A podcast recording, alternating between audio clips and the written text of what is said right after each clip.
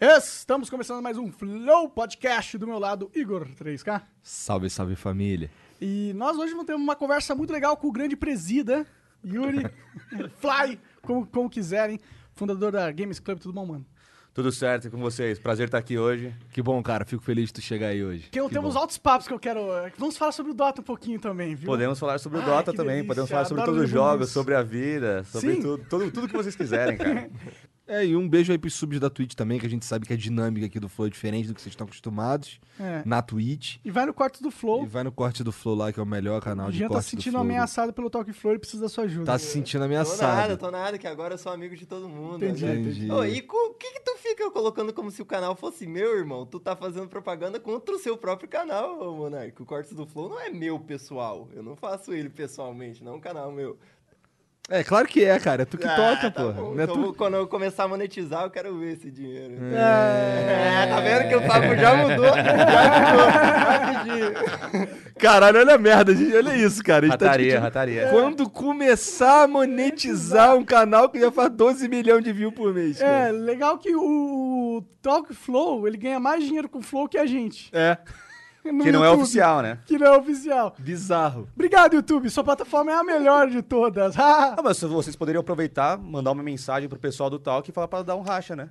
não, não. Ah, deixa, aí. Na verdade, tem o Talk, tem uma caralhada de canal que faz aí. o Pior que. nós. São os clipadores. É.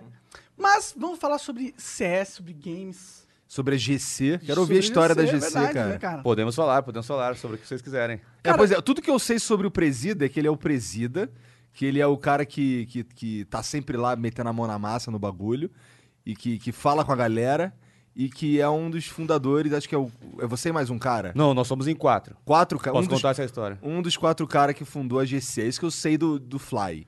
Beleza? Eu quero saber a história da GC. eu Cara- sei o que, que é a GC, porque todo mundo respeita pra caralho. É tipo a rank de, seria, verdade, le- né? seria legal que você desse um breve resumo do que é É. GC pra galera aí que é leiga de CS e tal. Basicamente, a Gamers Club, ela hoje é um ecossistema de várias coisas para o cenário de Counter-Strike. Agora a gente está no League of Legends também. para Counter-Strike, você pode... A gente começou como uma plataforma, né? Então o site gamersclub.com.br, onde você entra lá para assistir videoaulas com Fallen, com vários jogadores profissionais.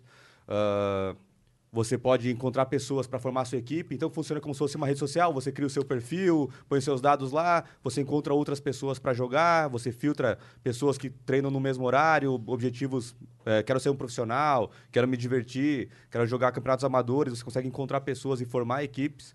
Você consegue jogar lá de fato. Então a gente tem o nosso próprio anti-cheat e os nossos servidores. Isso não dá zica com o Steam, não? O Steam nem enche teu saco, não? Com quem? O Steam? A Valve? É. Não, é, a, a gente precisa de autorização para poder trabalhar deles. Ah, entendi. Então vocês têm um contato direto com eles. sim, né? sim. Pô, interessante. É, E o Igor tava me contando mais que vocês funcionam como se fosse o ranking de verdade do CS, tá ligado? É, tem uma galera que fala isso, né? Porque quando a gente Tem come... uma galera que fala isso, cara. É, tem uma galera que fala isso. Todo mundo fala isso, cara. Porque quando a gente começou, o slogan que a gente ah, sempre usou é Gamers Club, o clube pra quem joga sério. Então, pra ser um espaço, pô, quem quer jogar normal só pra brincar, jogar às vezes, não tá se importando muito com, ah, com o nível de jogo, se tem pessoa tóxica ou não, o cara fica berrando no seu ouvido lá, falando besteira, asneira, te travando na porta. Tem gente que adora fazer. O, o tem gente que o prazer do cara é atrapalhar a É diversão alheia, é. né? Nossa. Exatamente. Tem. Então lá, o cara fica lá na porta, lá não deixando você passar. E a gente ficava muito incomodado com isso, porque todos os fundadores são jogadores de CS também, né? E a gente ficava muito incomodado com isso. E a gente falou, cara, a gente tem que criar um, um lugar para as pessoas que querem jogar sério. E foi daí que surgiu a ideia da Gamers Club. E a gente tem o. No CS tem as patentes, né? Que você vai do, do prata ao global. E na Gamers Club a gente criou um outro sistema de nivelamento que chama Skill Level, que é de 1 a 20. Mas você não precisa necessariamente. Tem gente que pensa, ah, eu só vou começar a jogar na Gamers Club depois que eu pegar global. Mas não é essa a mentalidade que a gente quer passar. Cara, se você quer jogar sério, você pode começar lá no Gamers Club, pode ser um level 5 e beleza, você vai jogar contra outros level 5. Você não precisa jogar contra level 20. Mas vai estar jogando numa outra cultura. E- Isso, essa é a Vocês ideia. têm o é próprio ideia. matchmaking de vocês, então? Isso, então, além das videoaulas, de você encontrar pessoas para jogar, você tem os campeonatos, desde campeonatos que são ligas para chegar na nossa liga principal, que a gente criou ano passado, que chama Clutch, é, campeonatos presenciais, que eu posso falar mais depois. Ah, as pessoas podem jogar campeonatos de dia, assim, ah, hoje tem a domingueira, valendo camiseta, valendo brindes, não Maneiro. é... Não é nosso, não é nosso circuito de mais de um milhão de reais de, de- que a gente está distribuindo. Você tá distribuindo mais de um milhão de reais? É, a gente, né? Gamers Caralho, Club. cara, ó, eu tô não eu, não eu. eu. Precisando Gamers, de uma grana aí. Não eu, a Gamers Club. que da hora, mano. sim, sim. Isso. Não, tá, tá crescendo bastante. A gente tá com mais de 90, com quase 90 pessoas trabalhando na equipe hoje, da lá em hora, Sorocaba. Abraço pra toda a galera da Gamers Club que tá assistindo, que inclusive tava me mandando mensagem aí, o que, que tá pegando aí, que tá É, atrasado. atrasão. Galera, desculpa, mas o Flow é que nem noiva. Não dá pra chegar na hora, né? É, tem um. Moleque, de repente o microfone parou de funcionar e de repente voltou. Né? Mas Não a- a gente passa por explicação. Gamers Club Masters, quem acompanha a gente, quem assiste aí os nossos eventos, a gente passa por isso. Eu tô tranquilo porque eu sei como é que funciona aí, produção que bom. aí. É, É, Tá mas eu peço tá desculpa aí a todos e a você também.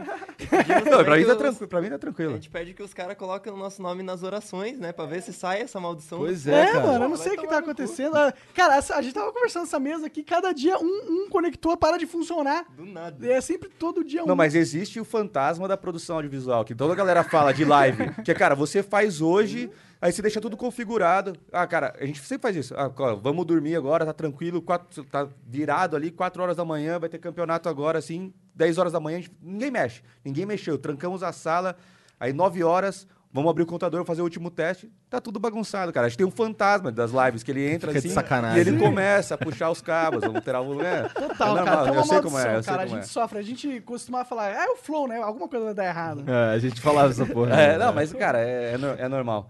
E, e aí, dessa. ah, daí a gente criou um outro, um outro, uma outra funcionalidade, né? Que é jogar. E essa funcionalidade tem várias coisas. Tem software fun, então você entra lá pra aquecer em deathmatch. Você tem lá mapas pra você treinar, pular, correr, fazer o percurso em menor tempo pra melhorar sua movimentação. Ah, legal. Ah, tem umas. Tem várias, várias, vários mo- modos de jogo né, dentro Massa. do CS que a gente ah, já conhecidos pela comunidade, a gente adaptou algumas coisas para a galera poder só se divertir ou também melhorar em alguns aspectos do jogo. E aí tem o nosso próprio matchmaking, que aí a gente tem dois. Que um a gente chama de lobby, que é você cria a sala. Lembra da época do Gare... do, Dó- Você jogava do, Claro. Aham. um, né? Jogava já. Então, basicamente, a ideia é de criar lobbies, assim. Obviamente que a gente fez de um jeito mais bonitinho, assim, né? Mas É, 2020. Tem que É, dar túnel, é, tem que é. dar túnel. não, não. e aí, eh, basicamente, você cria salas e você permite que as pessoas entrem nessas salas. E aí você pode quicar ela ou não. E aí, quando seu, seu, tá fechado o seu time de cinco, você desafia outro time. Então, diferente dos matchmakers convencionais da maioria dos jogos, que você lá, nós três aqui, vamos lá, fechamos uma lobbyzinha, damos red, e a gente acha outro set pra jogar. O nosso, você fecha quem é o seu time. Então, você pode, o cara entra na sua lobby, você pode olhar lá. Ah, qual que é o, o KDR do cara? Qual que é o- a reputação dele? É só, pô, não quero jogar com esse cara aqui que tá com uma reputação muito baixa, muita gente colocou que ele é tóxico. Entendi. Então você consegue ter uma experiência, filtrar, quem vai estar no seu time e você escolhe quem você joga contra. Daí quando você fecha seu time, você vê quais são as outras lobbies disponíveis e fala, ah, essa aqui tem um nível parecido, tem um cara aqui que eu confio mais. Ah, esse cara aqui não tem Prime, então talvez eu não confie tanto nele, não quero arriscar. O que, que é Prime? Prime é, agora que o CS é de graça, é, então existe uma tendência maior das pessoas usarem cheat, né? Porque você vai lá, usa cheat uma vez, Certeza. você cria, você- por mais que você seja banido, para Você criar outra criar conta, outra conta, dane-se, né? Exato. Então o Prime, ele vem quando você joga muito CS, que você alcança um certo level que você pode ganhar, ou quem compra, os- quem comprou o CS tem o símbolo de Prime também já. Entendi. Então, a gente utiliza o Prime dentro da Gamers Club, você consegue ver se a pessoa é Prime, e aí já é um filtro a mais. Que se você. A gente não quer proibir as pessoas, né? Se o próprio dono do jogo disse que, cara, quem quiser jogar de graça pode jogar, a gente também vai nessa linha. Mas a gente entende que, para quem é um pouco mais encanado e quer ter uma experiência melhor, arriscar menos, ver que o cara é Prime, Dá uma facilita, segurança, dá uma segurança ele, maior. Ele tem o tempo investido ou o dinheiro investido na conta. Exato. Daí o cara vai lá e escolhe. Então na Gamers Club você pode jogar contra quem é Prime ou contra quem não é. Entendi. Então, daí forma essa lobby e a galera joga. Daí acabou a partida, aí salva a demo para você assi- a demo é a gravação da partida, né? Então salva a partida para você ir lá depois baixar para você poder assistir. É, saem as estatísticas, quantos pontos você ganhou. Então a gente tem o nosso próprio sistema de matchmaking, que é essa lobby, e a gente tem a ranqueada do da Gamers Club, que você vai sozinho só, é como se fosse uma rank de solo do LoL. Você entra sozinho, dá um, entra na fila, formou 10, vai para o sistema de vetos de mapa, né? Não de heróis, né? Vai de, de, de mapas. E as pessoas jogam. E aí tem premiações mensais. E aí é uma galera que tá, tá afim de jogar mais na pegada. Maneiro isso aí, cara. Eu- é porque assim, é, a gente tava conversando aí outro dia. Eu tava falando com o Giana Real ontem sobre essa parada aí que você é global no CS? Foda-se, qual que é o teu nível na GC? É, exatamente. A gente conseguiu, cara. A gente ficou muito feliz de ter conseguido criar uma cultura onde, para a maioria das pessoas da comunidade, o level da Gamers Club é mais importante do que a própria patente. É, Então, isso fala muito, né, cara? Pô, isso a gente ficou muito feliz, a gente tem muito orgulho disso, que mostra o quão importante é. É. Sim, isso é, é- mostra o que vocês representam, né? Tem Sim, cinco ou seis anos a GC por aí, né? Sim, a gente oficialmente, a gente, o projeto começou em 2015 e oficialmente ah, a empresa Gamers Club surgiu em 2016. E aí a plataforma existe desde 2016. Exatamente, exatamente. A gente começou e que a, a história é, tem, tem várias partes assim. Então, po- Posso contar? claro, É, vambora. Temos horas aqui, cara. Então, mas basicamente, a, do meu. que- somos quatro sócios fundadores, né? Que sou eu, o Felipe, que o pessoal chama de Wert, o Juliano, que é o Memelo. Memelão tá assistindo, abraço, Memeleiras. E o, Fa- o Gabriel, que é o Fallen, né? Que é o cara do MIBR, que a galera conhece, capitão, dos melhores jogadores do mundo de CS e tal. Ah, e aí, cada um tem a sua versão, porque cada um tem a sua parte da história, né? Que Aham. momento que se conectou, assim. Mas pra mim, é porque, cara, eu eu tava passando por vários trabalhos, eu sempre fui um cara muito dinâmico e eu ficava um ano numa empresa ia trocando, ia trocando, porque no meu estágio, primeiro, eu fui trabalhar numa agência de publicidade lá, no, lá em Sorocaba, né, no interior de São Paulo, e aí a galera curtia bastante essa... Ó, todo mundo faz tudo aqui, pô, são cinco pessoas, seis pessoas, todo mundo faz tudo, você vende, faz o site, faz a arte, faz tudo, então eu curtia muito esse ambiente dinâmico, mas a galera sempre falava, não, mas são Paulo que é o lugar de trabalhar, São Paulo que ganha dinheiro, São Paulo que é aquilo, você vai aprender mais. Então eu falei, pô, tem que ir para São Paulo. Aí comecei a trabalhar em São Paulo. Aí depois disso, fiquei com algumas coisas, gostei bastante, assim, trabalhava bastante, mas tinha algumas coisas que eu não gostava tanto. Você, desculpa, você é era formado? Você é formado em alguma coisa? Sim, análise de sistemas. Ah, legal. E aí. Só que na, na agência de publicidade eu fui para programar. Só que daí, pô, cara, a gente tem que entregar aqui uma arte para uma revista. Sabe mexer no Photoshop? Não sei, cara. Não, aprende aí então. Então fui aprendendo tudo um pouco. Aprendi a mexer em redes sociais, aprendi a mexer. Ah, mas você aprendeu a programar, aprender a mexer no editor é mais fácil. É, mas acho. hoje eu sou um péssimo programador, eu acho. Mas faz muito tempo que eu não faço. Ah, mas aí eu, fui aí eu fui trabalhar em São Paulo, mais uma, uma consultoria, e aí tinha uma pegada mais dinâmica, uma grana legal, interessante, mas, pô, pegada monstra, várias horas virado, é, é, loucura. aquela, aquela Sua coisa... vida é da empresa. Exatamente, exatamente. Então foi legal, muito legal, aprendi bastante, mas tipo, tinham várias, Correria, várias tretas estresse. também, assim, que eu ficava um pouco incomodado, mas eu não tava tão, tão ligado, eu não, eu não tava nem conseguindo refletir muito na minha vida nessa época, assim, era, cara, pegada, pegada e vamos embora. Aí eles me mandaram pro projeto nos Estados Unidos, e aí eu vi que, pô, eu fui eu, lá do interior, né, então você conhece todo mundo ali, apesar de Sorocaba ser uma cidade grande, tem 700 mil habitantes, você conhece bastante gente e tal, então nunca pensei muito, sempre pensei que, pô, sou um cara, sou um cara da hora e tal. E aí quando você vai pra uma cidade aqui, meu, ninguém te conhece, você não tem pra quem ligar pra dar um rolê. Eu comecei a refletir um pouco mais sobre Tu foi queria? onde? a minha vida, É. assim, é tipo, cara, Pra onde eu que tu tava? eu Onde tava tu- morando em Chicago. Chicago. E eu tava numa pegada do tipo, cara, pô, e, Soro... e eu, tocava, eu toco pagode, toco samba e tal. Caralho, essa- por essa eu não É, esperava. a galera- essa daí me pegou de surpresa. Eu já toquei, cara, já toquei, já come- eu comecei tocando baixo e cover de Blink, fui parar em Foo Fighters e tocar guitarra. Tinha que ter parado no Foo Fighters, caralho. Guitarra e tal. Não, daí fui parar em, fui parar em banda, pô, em, curtia um emozão, assim, mais pegado, um emocore, de repente eu tava no samba, cara. E o samba eu achei Certo. muito louco, porque a gente tá misturando todos os Uma papos aqui, mete né? branca aí. Mas o samba eu acho muito, mas o samba eu acho muito louco porque o- os outros sons eu tocava muito pra mim, assim. E do samba eu acho que você troca mais pra galera, assim, é uma coisa meio Sim, diferente, sim, a, sim. sensação. É, faz sentido isso daí, né? Porque a galera dança e o caralho. é, né? uma outra pegada, Foo assim. Fighter nego pula e grita. É, e você, pô, uma banda de rock, pelo menos no nosso caso, assim, quando a gente tinha banda de rock, a gente já tinha o roteiro, o roteiro, na setlist que a gente ia tocar. No samba, cara, pô, o cara tá puxando aqui, o cara vira e fala, ô, a galera tá mais. Pô, a galera tá meio morta, vamos puxar uma mais pra cima. Então, cara, é é muito uma questão de interação com o público diferente, assim, e aquilo me mexeu bastante. Assim. Tu ainda toca? Toco, toco. É, tu tem Caralho, banda, que você maneiro. vai nos... Ah, não, a gente, cara, se junta às vezes, assim. Ou então no churrasco que a gente for fazer tem que ter o Fly tocando um Imagina, pagodinho. imagina, Não, meu, ca- meu carro, cara, só tem, tem no, no carro tem cavaquinho, violão, pandeiro. Maneiro, tantã. cara, Não gostei. sai do carro, velho. Reco, reco, sempre tem som. Onde eu paro tem som. Entendi, Gostei. É, tem batuque, tem Gamer batuque. músico, aí, tá vendo? É. Tem tudo, tem todos os tipos. Tem batuque. E aí, quando eu tava lá nos Estados Unidos, pô, não tinha esse samba, não conhecia a galera. Eu comecei a me sentir mais sozinho, assim, que era uma coisa que eu nunca tive na minha vida, assim. Você sempre foi foi- muito cheio de gente perto. Sempre, sempre. Por mais que eu fosse mais gamer, assim, a galera achasse que eu era mais isoladão, assim, pelo contrário, assim, sempre joguei bola. Que, na- que é uma das grandes histórias de todo jogador de Counter-Strike. Cara, como você jogou?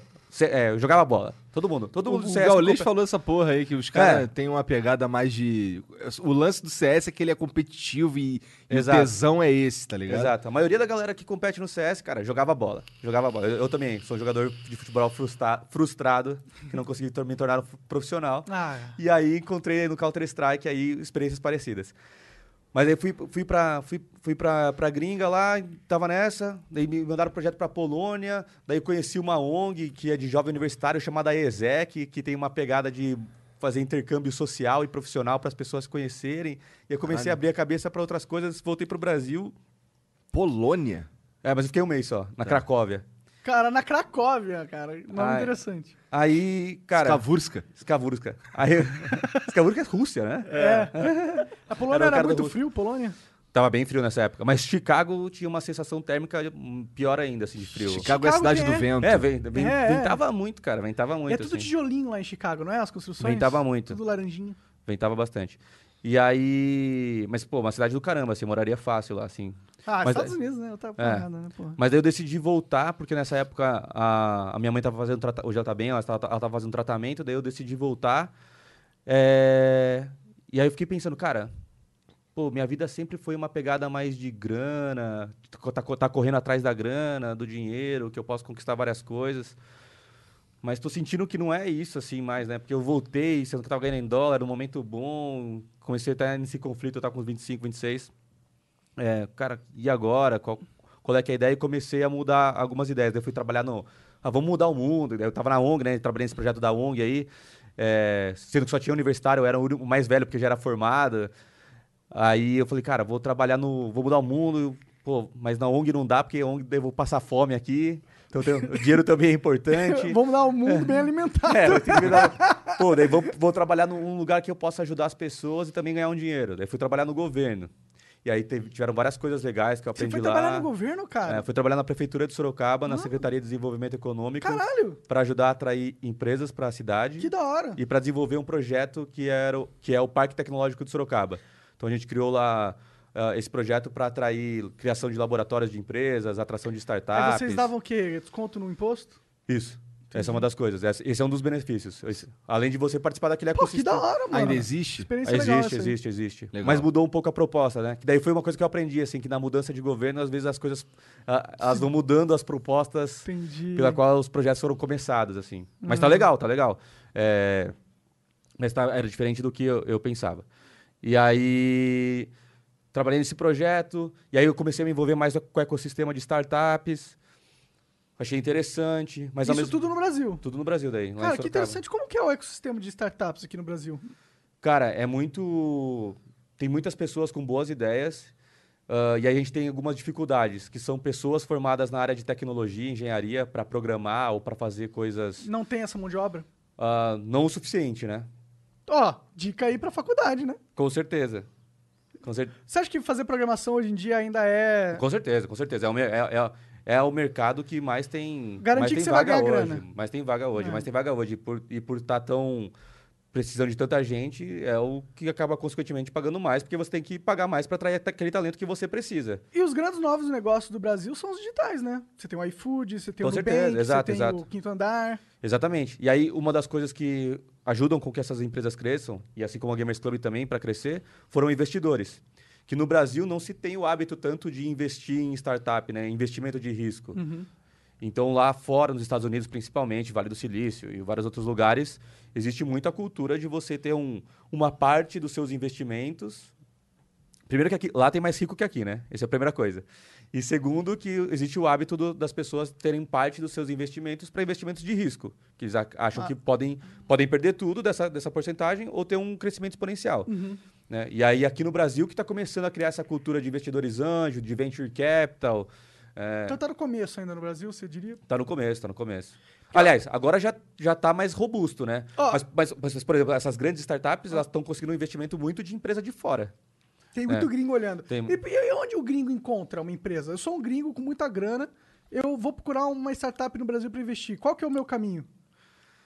Ah, existem vários fundos que buscam, que apresentam para essas empresas americanas, porque normalmente assim, ah, eu sou um fundo brasileiro, eu tenho o hábito de investir um milhão de reais. Mas essa empresa vai precisar de uma outra rodada para crescer mais depois. Só que ele tem lá um, um 100 milhões para investir em um milhão em 100 empresas, porque ele também dilui o risco dele. Claro. Então ele já tem, existem fundos que têm contatos com fundos maiores para mostrar, para atrair, porque para ele é bom que a empresa continue crescendo, porque ele vai ganhar Entendi, depois. claro. Então, ele, ele pega um projeto que deu certo aqui, que ele montou e fala, ó, eu tenho esse projeto dando É. certo, quero mais injeção de dinheiro nele. Isso. Na verdade, esses fundos eles nem consideram como projeto deles, assim, né? Porque como, eles consideram como projeto investido. Entendi. Porque, de fato.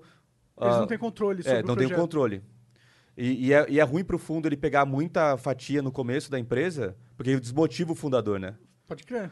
Então, existem umas regrinhas aí meio não ditas, né? Interessante. Não, isso é muito interessante, cara. Que aí os caras falam assim, ah, cara, pô, é interessante por rodada ali pegar até 20, 25% da empresa. Entendi. Porque se, pô, se o cara vai. O cara perde 50, o cara já, putz, não, já não tá tanto com aquela pegada. Daí vai fazer uma outra rodada para pegar mais Aí investimento. já perde a empresa inteira. Já perdeu a empresa inteira, ele já, não, ele já não é mais o majoritário, ele não tem o poder, daí ele já começa, tem um conselho, daí o cara já começa a ficar. Então, os fundos, eles eram muito mais agressivos antigamente. E eles também foram aprendendo com os resultados que eles tinham, que eles precisavam equilibrar mais essa equação. Que interessante, né, cara? Isso é muito legal. E aí, e aí os parques tecnológicos ah, ajudam a encontrar outras pessoas, ah, investidores fora, ah, incubadoras. E se eu sou o cara com o projeto? Eu tenho- cara, eu, por exemplo, queria fazer um jogo pra caralho.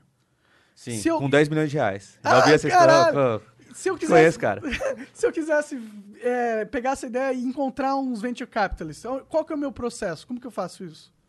Cara, aí depende muito, assim, porque no caso da Gamers Club, por exemplo, a gente optou por apresentar para investidores, isso foi em 2017.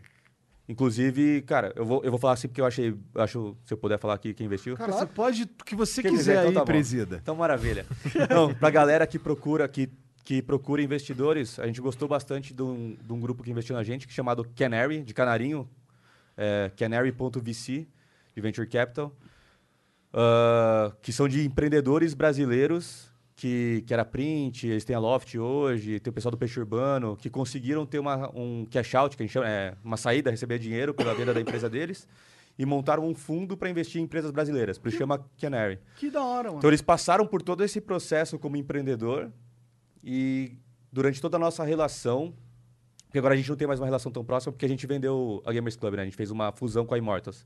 Posso contar melhor depois. Mas, Queremos saber de tudo. mas é eles, cara, eles foram muito legais nesse processo, assim, foram bem honestos. ah, então eu aconselho bastante a galera aí. Então esse é um dos que tem fundos uma que eu ideia, apresento. ele tem que ir atrás desses fundos, desses Eu- VCs aí. Exatamente. O que, o que a gente fez? Estou explicando um pouco melhor sobre isso. Então, assim, existem pessoas que buscam investidores anjo. Investidores anjo, normalmente aí no Brasil, a gente está falando de ticket de investimento de 50 mil reais até 200 mil reais. E aí a porcentagem que você, que você negocia com essa pessoa que está investindo, normalmente ela é baseada no, no valuation da empresa. Então, se a, se a empresa vale um milhão de reais, eu tô. A ideia, no caso, né? Porque investidor a gente investe na ideia. Claro. Se essa ideia, na minha cabeça, baseada nessa tabela de projeção de receita futura e de fluxo de caixa descontada de cinco anos, é uma. Procura no Google aqui que tiver interessado. então dá um milhão de reais. Então eu tenho. Eu vou investir 100 mil, eu tenho 10%. Essa é um pouco a- da ideia que a galera fala. Mas o mais comum mesmo, na verdade, é simplesmente o cara falar, cara, quanto você precisa, aí, então é 20%. Os caras fazem, inventam uma conta ali, 20%. existe uma regrinha ali que, que o cara acha que é saudável. Daí vai para o investidor anjo. Aí depois você faz um investi vai em busca de um investimento seed, que no Brasil também está variando de 200 mil a 1 milhão de dólares. Já é mais De robusto. dólares? É, É. já é uma grana. Já, já é Dava pra fazer meu jogo já. já é, com essa cotação já tá, É, tá mais fácil. Aí já dá pra fazer um investimento mais robusto. Mas daí, nesse momento do investidor do, do seed, é porque você já tem um, o que eles chamam de track record, né? Que é um resultados para você poder apresentar. Entendi. Então, o seed, ele não é um inve- o que é o de semente, né? Ele não é um investimento inicial para você começar o projeto. Normalmente, o comum, né? Existem empresas que investem um- esse valor no começo. Mas o mais comum é que o cara avalie e fala, ah, você tem um resultado aí dos últimos 12 meses para apresentar, entendi. Se eu te der um milhão de dólares, você faria o quê? ah, investiria tanto em marketing, contratar tanto em pessoas, e daí ele investe para você crescer. Aí depois disso vem o Series A, que daí a gente está falando aí de 4 milhões de dólares, a uns 6, Mas Oito. são para empresas, startups que já estão mais. já, outro, Robustas, já né? mais robusto, que daí, que, que daí o investimento do seed já se mostrou é, saudável, Rentável, rentável, é. entendeu? Daí você, aí você vai indo, Series A, Series B, Series C, Series D, IPO, e aí estourou o preço da bolsa e estourou.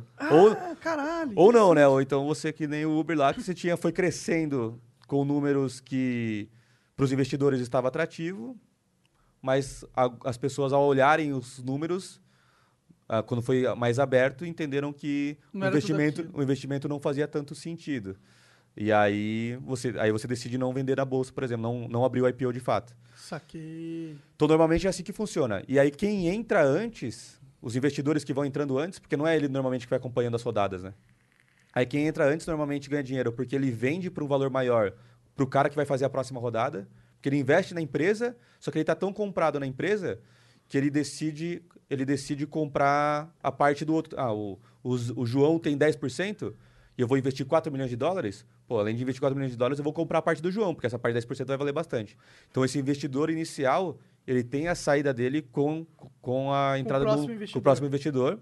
Ou se ele tiver dinheiro, ele vai fazendo o que a gente chama de follow-on, que é acompanhando os investimentos, para que daí no futuro, num eventual IPO, ele faça a saída dele. Hum, então é assim como que a galera fica milionária pra caralho, dentro desse momento, dentro desse cenário de startups. Ele procura uma boa startup, vai investindo na esperança dela virar um IPO. Exatamente, exatamente. Ou dele ter uma, um- uma saída para outro outro investidor. investimento. E aí esses. E aí normalmente. Pô, ca- então dá pra você começar a ser um venture capitalist com pouco dinheiro, com 50 mil, dá pra você ser um venture, um venture capital, em teoria. Pode ser, é que daí É nesse caso. É, é que daí nesse caso daí a gente fala mais do. Você tá de, você tá de fato é, investindo dinheiro nesse mercado ah, de startups, mas daí a gente fala mais como investidor anjo do que o- uma empresa de venture capital. Entendi, entendi. Você é investidor anjo. Só que, e, e aí, normalmente, para ganhar dinheiro, o que essas empresas pensam é: vou investir em 20, 15 vão. Que... Tô falando o número por cima. Assim.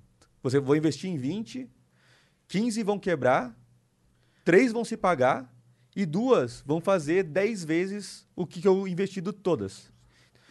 Então, se você tem 50 mil e investe numa empresa, você está arriscando tudo em uma só, né? Sim. Então, esses caras com muita grana, eles diluem o risco, acreditando que duas dentro do portfólio de 20 vão estourar e vai pagar, vai pagar o... Vai render o... vai render tudo que eles gostariam. Caralho, é muito É que cada, legal, é cada empresa tem sua, te- sua tese, né? E Mas por- essa é uma tese mais comum. E, e você vê que isso está começando no Brasil. Você sente que o venture capital ainda é, é novo. Porque o fluxo de dinheiro que roda aqui é pequeno comparado aos outros mercados. Sim, sim. E também porque também tem várias, tem várias questões assim. Então, por exemplo, nos Estados Unidos existem as pessoas que normalmente para trabalhar numa empresa, você oferece opção da empresa de compra. Você ganha porcentagem da empresa. Quando é um Google da vida que já tem ação, você recebe ação. Já está valendo dinheiro, porque você pode vender qualquer hora. Mas quando é uma startup que você tem, sei lá, você tem dois. Ô, Igor, vamos trabalhar comigo lá, eu te dou 2% da empresa, mais um salário que vai ser menor do que estava ganhando. Só que você tem 2% que se a gente estourar, você estourou junto. Vamos trabalhar comigo? Lá nos Estados Unidos isso é muito mais comum. Aqui no Brasil, se você falar isso para alguém, a maioria das pessoas fala que, que eu vou fazer o quê com 5% dessa empresa, Eu cara? quero dinheiro agora. Eu quero dinheiro agora. Primeiro, porque ela precisa do dinheiro agora, em muitos casos. E segundo, porque ela não ouviu histórias de pessoas que ganharam dinheiro com a venda da startup. Lá nos Estados Unidos, você vê o cara lá que fala: "Ô, que, mas o que, que você fez aí que você tá de boa? Ah, cara, eu entrei lá no começo de tal empresa lá e aí ela foi vendida para uma empresa chinesa e agora eu. Sou cara, milionário. Eu tô Empresa milionário. chinesa. É, e agora eu tô milionário. Então lá nos Estados Unidos você já ouve mais essas histórias. Aqui no Brasil você também não ouve tanto. Então as pessoas já ficam meio assim de trabalhar em startup, de pensar em equity, né, na porcentagem. E provavelmente aqui no Brasil a chance de startup dar certo é muito menor do que nos Estados Com Unidos certeza também. né? também. né? Cara, existe, existe uma discussão sobre isso assim, e alguns reports que dizem que a porcentagem ela é parecida até. Sério? Interessante. É. Por que a gente olhar o mercado aqui, as- quantos IPOs tem no Brasil no, no ano e quantos IPOs tem lá, tá Sim. ligado? É que lá ah, da- das startups, o mercado, como é porcentagem, o mercado é muito mais arriscado, porque tem. Aliás, muito mais arriscado não. É muito mais concorrido. né? Então você tem. Aqui teve o 99 e o Easy Taxi. Né? Lá fora teve os 10 Uber. É. Então, lá, a- lá tem mais uma maior concorrência, que tá aí tem uma taxa de, de sucesso de startup que também não é, não é tão mais alta assim. Entendi. Então, ou seja, no Brasil existe uma oportunidade de você colocar a sua ideia em prática por ter pessoas mais avessas ao risco e se você for um dos caras que vai se arriscar, você pode ter sucesso. Eu queria ter um iFarmácia, tá ligado? O iFarmácia, É. pra, como, tipo, pra pedir... Pra tu pedir remédio no, tipo, iFood, tá ligado? Justíssimo. Mas por que, que você não, não Ah, faz porque o eu tenho dinheiro, porra. Não, vamos, vamos bolar aí. Vamos, cara. vamos bolar aí o planinho do iFarmácia. Vamos lá. Aí, aí, se eu quisesse fazer o iFarmácia, a primeira coisa que eu tenho que fazer é formular o projeto dele pra vender. O que, que os caras olham, que os caras do Venture Capital? Ah, no- normalmente- eles se baseiam pra ver se uma ideia é boa ou não. Normalmente, você faz um plano de negócio, né? Que você coloca lá é, qual que é o problema que você está querendo resolver. Então, ah, existem pessoas que não querem sair de casa. Mas a única coisa que eu tenho é a ideia, porque eu não sei fazer, eu não sei, eu não sei programar, eu não sei nada disso, fazer, tá Você precisa Olha, contratar um aí- programador e fazer um plataforma. Mas daí, você, mas daí você precisa aprender a fazer, porque de ideia boa tem de monte. Então, essa é uma das coisas também que as pessoas falam, pô, eu não vou contar minha ideia, senão o cara vai roubar. Cara, eu falo várias ideias, porque, cara, pra mim o mais importante não é a ideia, é fazer. É, assim. mano. Porque iFood eu também tive a ideia do iFood. Eu também fui dos caras que achei, achei que tinha a ideia do iFood lá atrás. Né? Mas que não, Só eu não, não fiz. fez, É, é. Nosso, nosso caso chamava Achei Pizza. Achei Achei Pizza. porque Mas a pizza é gente- o mais forte. É, né? Eu tinha gente- pensado, assim, a iFarmácia é muito ruim. Aí eu, porra, qual que, que eu posso dizer? iDrugs? Não, pega mal. É. Ai, dor, seria ai, bom. Esse Ai, seria bom. iDrugs seria bom. É, mas seria bom se vendesse outras drugs. E aí você faz um, e aí você faz um, um deck, né, de apresen- uma apresentação, que o pessoal chama de deck, que você coloca qual o problema que você quer resolver, qual que é a sua proposta de solução, qual que é a equipe que vai desenvolver isso, ah, qual é o tamanho do mercado. Então isso é uma coisa importante, né? É, então você coloca lá, ah, existem tantas pessoas com tantas farmácias que gastam tanto, ticket médio de uma pessoa na farmácia é tanto. E aí, por causa disso, a gente vai colocar esse aplicativo em funcionamento, que a gente espera que, baseado no iFood, 20% das pessoas que comem utilizam um aplicativo para podem usar esse aplicativo para pedir o remédio. Então, 20% do total do faturamento desse mercado Pode ser meu. de- desses 10 bilhões. Então, esse, essa, es- a gente tem uma expectativa de mercado possível de 2 bilhões de reais. E aí a gente vai, a gente vai faturar isso, a nossa, o nosso custo operacional numa planilha aqui. A gente entende que é isso, a nossa margem de lucro é isso, 20%. Estou inventando 20%. Então, cara, a nossa empresa gera de- pode gerar de lucro é, 1 milhão por mês. Aí o cara fala, opa, Interessante. Dá pra pôr 10 milhões aí. é, daí ele fala, daí ele fala, mas peraí, então por que. Ele já sabe, né? Mas por que, que você então tá me pedindo dinheiro, sendo que precisa de. Você vai lucrar um milhão por mês, por que, que você precisa de- do meu dinheiro? Ah, então, é porque eu, eu não consigo fazer isso sozinho, porque eu preciso de dinheiro para contratar tantos programadores, esse cara de vendas, esse cara de marketing, isso, isso, isso, que vai custar aqui durante 18 meses. Em média é isso que a galera fala assim, de investir é, de 12 a 24 meses. Entendi. Então, vai, 18 meses. Então, do 18 meses eu vou estar desenvolvendo o produto e vou estar tracionando esse produto que vai gerar isso. E para fazer isso, cara, vou gastar um milhão de reais. Preciso de um milhão. E aí é assim que você começa. Que legal, cara. Então, ó, procurando aí um programador maneiro aí de aplicativo, entendeu? Vamos desenrolar esse bagulho aí, porque a ideia eu tenho, eu sei como fazer. Só não, quer dizer, eu sei como fazer aqui. Eu sei o que eu quero no meu celular, tá ligado? Sim. E eu imagino, e eu tenho uma ideia de como funcionaria com a farmácia, tá ligado? Mas, mas fazer, programar, não é comigo. Não, e essa, e essa acho que é uma história bem legal de contar pra galera, até linkando com, esse- com essa parte, que é de como que a Gamers Club surgiu, assim, né? Porque daí na hora que eu tava perdidaço lá, sem saber o, o que fazer, eu falei, cara, eu gosto de algumas... Por todos os lugares que eu passei, eu fui muito feliz e gostei de muitas coisas. Cada um com uma parte bem específica. Então, assim, ah, lá na agência eu gostava desse ambiente dinâmico, da pegada ali. Pô, na ONG eu gostava de ver as pessoas felizes, a gente poder ajudar as outras pessoas. Ah, da consultoria eu gostava da grana. Né? E, de, de também estar trabalhando com pessoas que eram mais inteligentes que eu, espertas, e que eu E aprendia aprender, muito com elas, assim, também fazia, era, para mim era um grande diferencial. É, então, eu vi cada, cada lugar, assim, eu vi um, um ponto forte. E eu falava, cara, onde que é o lugar que eu vou trabalhar que eu posso ter isso, assim? Onde que eu vou trabalhar que eu posso ter isso? Aí, eu fui trabalhar numa startup, porque trabalhar numa startup é um negócio muito bom. Porque você aprende como funciona a startup com o dinheiro dos outros. Se você quer empreender, é, fica a dica. Se você quer empreender, você Gostei. pode, você pode trabalhar numa startup, cara, porque você vai aprender várias coisas e não é o seu dinheiro, não é você ali que tá na reta. Então eu fui trabalhar numa startup para aprender como funcionavam algumas coisas, aprendi pra caramba, o pessoal lá bem legal também. E algumas coisas também, como todo lugar, né? Você não gosta de algumas coisas. E aí eu falei, eu ficava, eu ficava pensando nisso, pô, gosto disso, não gosto daquilo. Que, cara, onde é que eu vou achar um lugar que eu vou estar com esse propósito forte, vou ver pessoas felizes, vou estar com pessoas mais inteligentes que eu, E vou ganhar grana. vou ganhar grana. Eu, eu falava, cara, não sei, não sei, não sei. Aí minha namorada falou, cara, para de reclamar e abre o seu negócio. Eu Falei, cara, é isso, né? Então eu tenho que abrir o meu negócio. Só que eu sabia que uma startup é um ambiente que você precisa se dedicar muito, assim. Cara, a gente. Até hoje, cara, eu acordo 10 horas da manhã. Começo a trabalhar 10 horas da manhã, acordo umas 9 e vou até 3 horas da manhã, cara. É, antigamente não tinha final de semana. Por três anos a gente não tinha final de semana, assim. Minha namorada, um beijo, Ana, se estiver me assistindo aí, me aguentou bastante, assim, porque, cara, a gente não tinha final de semana, todo mundo. Ah, e Pô, aí, namorada ainda, Fly? Tá na hora de botar um anel. vamos fazer, vamos fazer seis anos. Caralho. Vamos fazer seis anos, sim. Eu, fi- eu namorei sete anos antes de casar também, mas só que eu era jovem, eu tenho essa desculpa. Não, mas eu sou jovem também. Mais ou menos, né?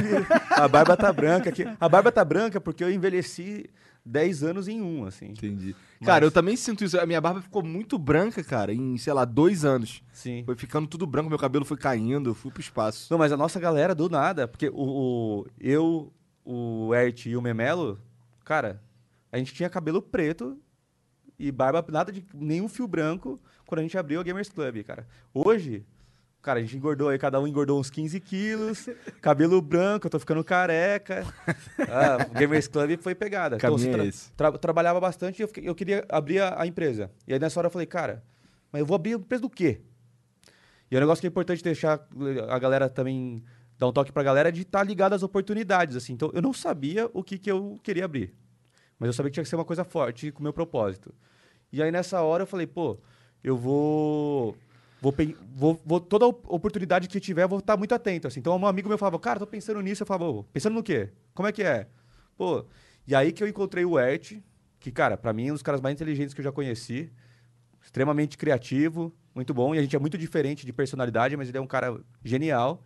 E ele falou, cara, tô montando um projeto assim, assado, que vai chamar CSGO Free, só pra galera se divertir, pra brincar. Já tinha outras empresas. O que, que você acha? Ele tá afim de participar do projeto? Eu falei, pô, tô afim de participar, mas acho que dá pra gente fazer um modelo de negócio diferente, de cobrar uma assinatura, porque, pô, vamos pensar em crescer esse negócio, não vamos pensar só, no, só num projeto pra ajudar a galera. Se o projeto ele tem como ele tem como propósito ajudar a galera, porque eu também quero isso, mas a gente pode crescer ele para ser melhor ainda para a gente e que a gente consiga reinvestir na comunidade. Então vamos fazer, pô, legal, vamos fazer isso. E ele é um cara que banja bastante de números, E ele de era produto. jogador de CS. Era, a gente jogou junto no mesmo time, no meu primeiro time, chamava X-Team, na Lan House, lá na Monk, em Sorocaba. Caralho, a Monkey faz história pra É. muita gente, né, cara? E a gente é amigo até hoje. E a gente, com 12 anos, a gente jogou no mesmo time. Foi meu primeiro campeonato. E aí ele falou, cara, é, é isso. O que, que você acha? Daí a gente começou a pensar, dar uma desenhada no projeto. Ele falou, cara, mas você não programa? Eu falei, cara, não programa faz 10 anos. Não vai ter como eu fazer isso. Aí nesse período a gente foi jogar um campeonato, daí a gente montou um timinho pra brincar, que foi ainda em 2015. A gente montou um timinho pra brincar ali da galera mais velha, jogar às vezes. Aí nome? nesse time tinha o Fallen. É, Não, o Fallen.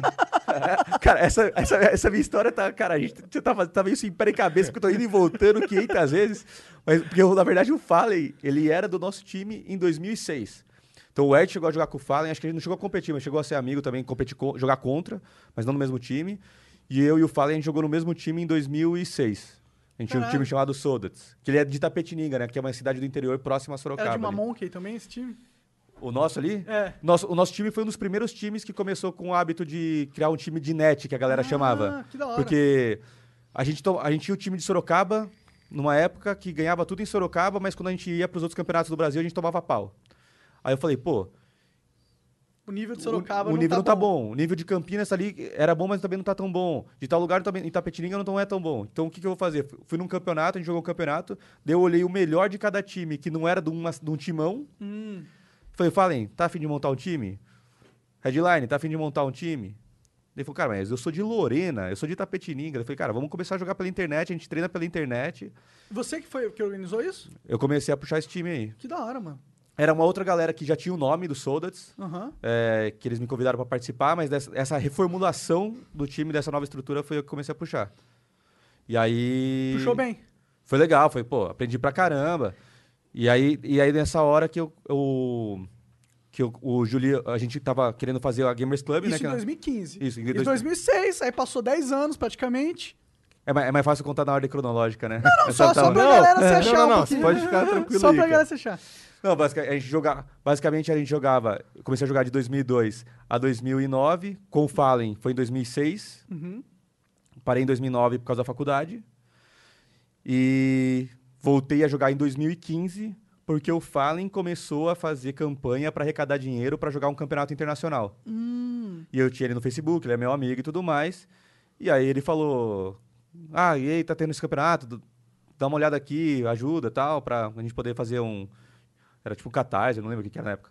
Pra galera, uma vaquinha pra, galera, pra levantar pra galera aí.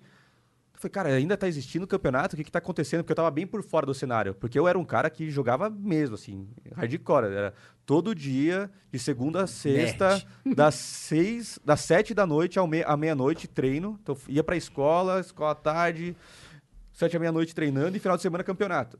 Isso era a minha vida. E aí eu falei, cara, eu não, eu não consigo assistir uma partida. Assim, eu vou querer entender por que, que aquele time tá fazendo aquilo. Eu não consigo jogar uma partida, vou querer montar um time e jogar um campeonato. Então eu me afastei totalmente de 2009 a 2015. E aí quando ele postou isso, eu voltei para entender o cenário, falei com ele, ele falou, cara, a gente tá, o CS voltou, é uma nova versão chamada CSGO. É, tá bonito, eu olhei, tava legal mesmo, achei bonito, achei o jogo legal. Ele falou, cara, a gente tá indo viajar pro Campeonato da França, tal, tal, tal. Eu falei, pô, que legal, vou voltar a acompanhar esse cenário. E aí eu tava certo, eu voltei a acompanhar, na outra semana eu comprei o computador. e aí E disso né? eu já voltei a falar com o Ert, daí já montamos um time, começamos a jogar o campeonato. Então, eu já, eu já voltei. E foi aí que surgiu a Games Club? Foi o comecinho? Vocês É, que daí foi essa ideia, o Ert tava com essa ideia de fazer um projeto para fomentar o cenário local, Aham. que chamava CSGO Free. Ele me chamou para participar do projeto. Aham. Daí eu falei, pô, dá pra ser uma Gamers Club com essa ideia de cobrar assinatura e tal, De tal, onde tal. você tirou essa ideia do Gamers Club? O que, que, você tinha? De onde você fez essa inspi- inspiração? Cara, existem, existem serviços parecidos ao redor do mundo. Então foi uma das inspirações. Que inclusive a gente jogava e a gente não era muito contente com o serviço. Por causa da É, comunidade, não? a comunidade, forma de pagamento, qualidade de servidor, tratamento com a comunidade brasileira, né? Ah, que essa é uma das coisas que a gente tem que se preocupar bastante. Se na hora que você vai fazer uma expansão internacional, cara, não é só jogar o serviço lá, né? Você tem que ter um atendimento de qualidade. É, e a gente estava insatisfeito com algumas coisas e a gente criou. Só que a maioria desses serviços é muito mais, cara, aqui é o lugar para você jogar. Ponto. E acabou. É um site, é um site para você jogar. né? E a gente teve essa ideia mais de, cara, é uma comunidade, é uma plataforma para ajudar a desenvolver a comunidade. Então, o, Ô, só um minuto. Ô, Monark, tira essa, tira essa cerveja do congelador aí também, senão vai... Vai, manda bronca. muito obrigado. Aguinha aqui. Opa. E aí a gente falou, cara, vamos criar um conceito mais de comunidade, porque a gente é da comunidade, a gente quer desenvolver a comunidade. Tinha um propósito mais forte do que só prestar um serviço. Tinha um propósito de fazer com que crescesse a comunidade do CS no Brasil. Porque uma das, para mim, pro Ert, naquele momento que a gente estava conversando, um dos grandes pontos era que, cara, eu pelo menos, né, e ele também tinha bastante disso assim, mas eu queria ser jogador de prof- profissional. Eu parei de jogar porque não tinha mais campeonato no Brasil. Eu ganhava uma bolsa que ajudava a pagar viagem, alguns custos assim pra gente brincar, mas era muito mais pra é, uma bolsa de patrocínio, né? Mas era muito mais pra gente se divertir, viajar e brincar. Não era de fato um salário que nem hoje, né? E aí eu parei pra fazer a faculdade e tudo mais. Então, quando o Fallen, eu vi o Fallen levantando um troféu, e isso é, é, eu me lembro muito bem desse momento, assim, quando eu vi o Fallen levantando a primeira vez um troféu de um vídeo que eu tava revendo quando eu voltei a conversar com ele, que eu falei, cara, a gente precisa que mais pessoas tenham essa oportunidade. E eu falei pra ele, eu queria estar aí, cara. E de verdade, assim, se você falar, cara, se você falar, tudo tá perfeito, Gamers Club, tá, o que você faria da sua vida? Eu falei, eu voltaria a jogar, porque eu curto estar competindo e eu curto levantar o troféu. E aprender, ter derrota e tudo mais, mas, cara, eu curto estar lá. Assim, Hoje não competindo. dá pra tu voltar a jogar ainda. Cara, é- não... Tem essa parada de estar velho? Não. Não, não, é muito mais por uma questão de que hoje eu tenho um propósito muito maior do que acho que só essa vontade Só você, de jogar, né? Um que é de time. construir, que é de construir o que a gente está construindo, assim. Acho que isso hoje é a única coisa que fazer mais pessoas levantar, terem a oportunidade de levantar troféus, acho que é a única coisa profissional que me supre mais do que Aham. eu levantar o meu troféu. Dentro dessa conversa, eu queria puxar um assunto que tá ro- ro- rodando aqui o Flow Podcast durante um, um tempo, que é... A gente é doteiro, né, cara? Eu gosto muito de Dota. Tô, tô usando a camiseta aqui do Dota. É... Por Eu que gosto de que- Street Fighter, por isso eu tô usando a camisa do Street Fighter. Não, eu só- desculpa. Mentira, eu gosto de The King. Desculpa. Claro. Não, só queria ter. se- Senão eu vou, vou cometer uma injustiça aqui que eu não falei de um dos caras que é o que é do Ah, que, é o, diga. que é do Juliano, que é o dos sócios, que, cara, foi um cara muito importante também, só pra linkar com a parte do, Claro, não, da fala. startup. Senão eu vou, vou, vou me perder aqui. E aí a gente fala do Dota, desculpa. Não, É. É que daí. Quem que é o presida nessa porra? Quê? Quem que é o presida nessa porra? É tu que manda, porra. Acho que não, sou convidado, aqui eu sou convidado. Fly Então, 2022. Mas essa, mas, essa, mas essa do presida, cara, sei lá, veio da comunidade. O Gaules também falou bastante, a galera ficou chamando assim. Ah, legal. Eu- não, eu gosto também, cara, eu gosto bastante porque significa que a galera tem um respeito pelo que a gente tá fazendo e pela minha posição na Gamers Club. É, porque a galera até chama de presida e foi sendo, indo pra outras comunidades. E não é só um presida, ou presida da Gamers Club, virou presida. Tipo, cara, você é um cara que é referência pra mim. Então isso, isso eu acho bem legal, assim. Sim, cara, dentro da agenda que a gente anunciou lá no Twitter, o, a- foi o mais curtido, assim, por, tipo, pessoas com verificadinho, tá ligado? Foi a sua agenda ali, nossa. Presida. Foi o presida mesmo, foi Valeu. uma reação de presida. Valeu. E aí Mas o... você tá falando do seu... Do É, seu- é porque daí tem o link da parte da startup da, da- do aplicativo, né? Que eu Uhum. queria fazer só esse link pra fechar essa nossa história de Claro, startups ali. Que era. Eu e o Felipe, a gente não conseguia fazer o- a plataforma. A gente tentou estudar pra ver se, se fazia sentido contratar outras empresas pra começar a desenvolver pra gente. Só que era um negócio. A tecnologia era um produto muito core do negócio. A gente falou, cara, não pode ser terceirizado. E aí meio que o projeto deu uma esfriada, mas a gente continuou na cabeça, mas a gente falou, cara, tudo no seu tempo, vamos estar olhando, vamos estar atento e tal, mas. Vamos, Vamos ver como- É, como vamos. Fazer isso acontecer é, queremos verdade. fazer acontecer, É. mas não, não vamos pressionar para acontecer. Entendi. Vamos buscar o que a gente acha melhor, vamos estar atento, porque eu, eu tava no outro trabalho ainda, ele também tinha as empresas dele, então a gente tinha outras fontes de receita, a gente falou, cara, vamos dar o tempo, vamos ver. E a gente foi jogar um campeonato numa plataforma chamada XCL, e aí na hora que a gente foi se inscrever, foi jogar, a gente falou, cara, isso aqui é grande parte da Gamers Club, do que a gente, da nossa ideia, esse cara já fez muita coisa. Quem que é esse cara? Aí o Ertão, que é um cara, o Ert é um cara, pô, Conectado. é, ele é um cara visionário, assim. Eu Ah. sou o cara mais pé no chão, mais administrador ali. Mais business. É, mais negócio. Cara, o que, que você quer? Ali, tá, vamos vamos fazer uma planilha, vamos ver se essa conta faz sentido e O tal. cara mete logo, vamos fazer uma planilha. Puta merda. Exato, eu sou um cara... precisa de um cara desse aqui, né? Não tem ninguém que faz É, eu, Eu não sou um o cara eu sou um cara mais de consultoria, né? Então, pô, de processo, de planilha, de análise de risco. E o Artão é o cara louco, né? Das ideias. Ele dá as ideias, professor Pardal, todo dia ele tem uma ideia nova e tal. E aí ele falou: Ah, vou falar com, esse cara aqui, vou conhecer quem que é tal. Conversou. Cara, eu sei que do nada, uns dois dias depois, eu tava numa reunião no Skype com esse cara, que é o Juliano. Pô, Juliano aqui, o dono da já tô conversando aqui, a gente vai ter uma sociedade, tal, tal, tal. Como é que você acha que dá pra encaixar? Quanto que a gente dá pra passar pro cara? Falei, calma, calma, não tô entendendo aqui. O que, tá acontecendo aqui? Qual é que é? Aí no resumo da ópera eles já tinham conversado ali, estavam pedindo a minha opinião para que a XCL se tornasse a Gamers Club e que o Juliano eh, se tornasse um sócio. E aí era um negócio que eu ia falar que é, que é bem interessante, assim, que é quando você vai fazer um aplicativo ou uma empresa tecno- com base tecnológica e você não programa, é, cara, mas você tem duas opções, né? Que é pagar para alguém, que pode sair a qualquer momento, ou ter o cara como seu sócio, já que o negócio é uma das coisas mais importantes, é um dos pilares mais importantes dentro da sua empresa, que é a tecnologia. Então, a gente fez uma. Combinou e o. Fez uma- um combinado e o Juliano entrou como sócio da Gamers Club, que nem existia, com a parte dele como plataforma. Né? Aí o Felipe ia cuidar mais da parte de produto e infraestrutura e eu mais da parte administrativa, marketing. Então a XCL acabou se tornando a GC. é Virou a isso? base da GCE. Virou, Entendi. a, virou e a base aí da era GC. vocês três e o, o Fallen... Ainda tá não, com- então ainda não. Hum, entendi. E aí, mas o, o- o mais louco da história do Juliano é que daí ele falou que, que também é você, programador, que tem um sonho e tal.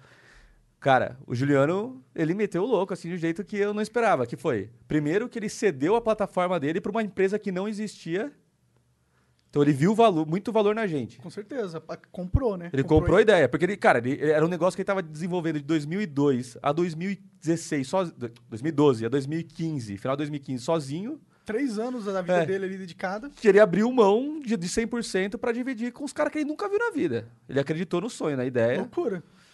Isso foi muito legal. Muito obrigado, Juliano.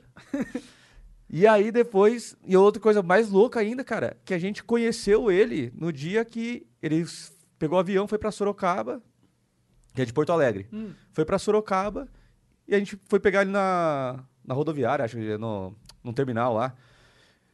É, que o aeroporto parava em São Paulo, ele tinha que ir de ônibus pra Sorocaba. A gente foi pegar ele em algum lugar lá e aí fomos, fomos pro cartório assinar o contrato social. A gente se conheceu assinando que a gente ia ser sócio. Que incrível isso, cara. E aí, um mês depois, o cara apareceu com uma mala, que ele comprou a nossa ideia, que a gente falou, cara, a gente precisa montar um escritório, o negócio vai crescer, já tá indo, já, nos nossos testes aqui já tá tracionando e tal. Vai virar um negócio, vai virar empresa. E o cara apareceu em abril, em, em abril de 2016, o cara apareceu com uma mala lá e confiando na ideia e falou, beleza.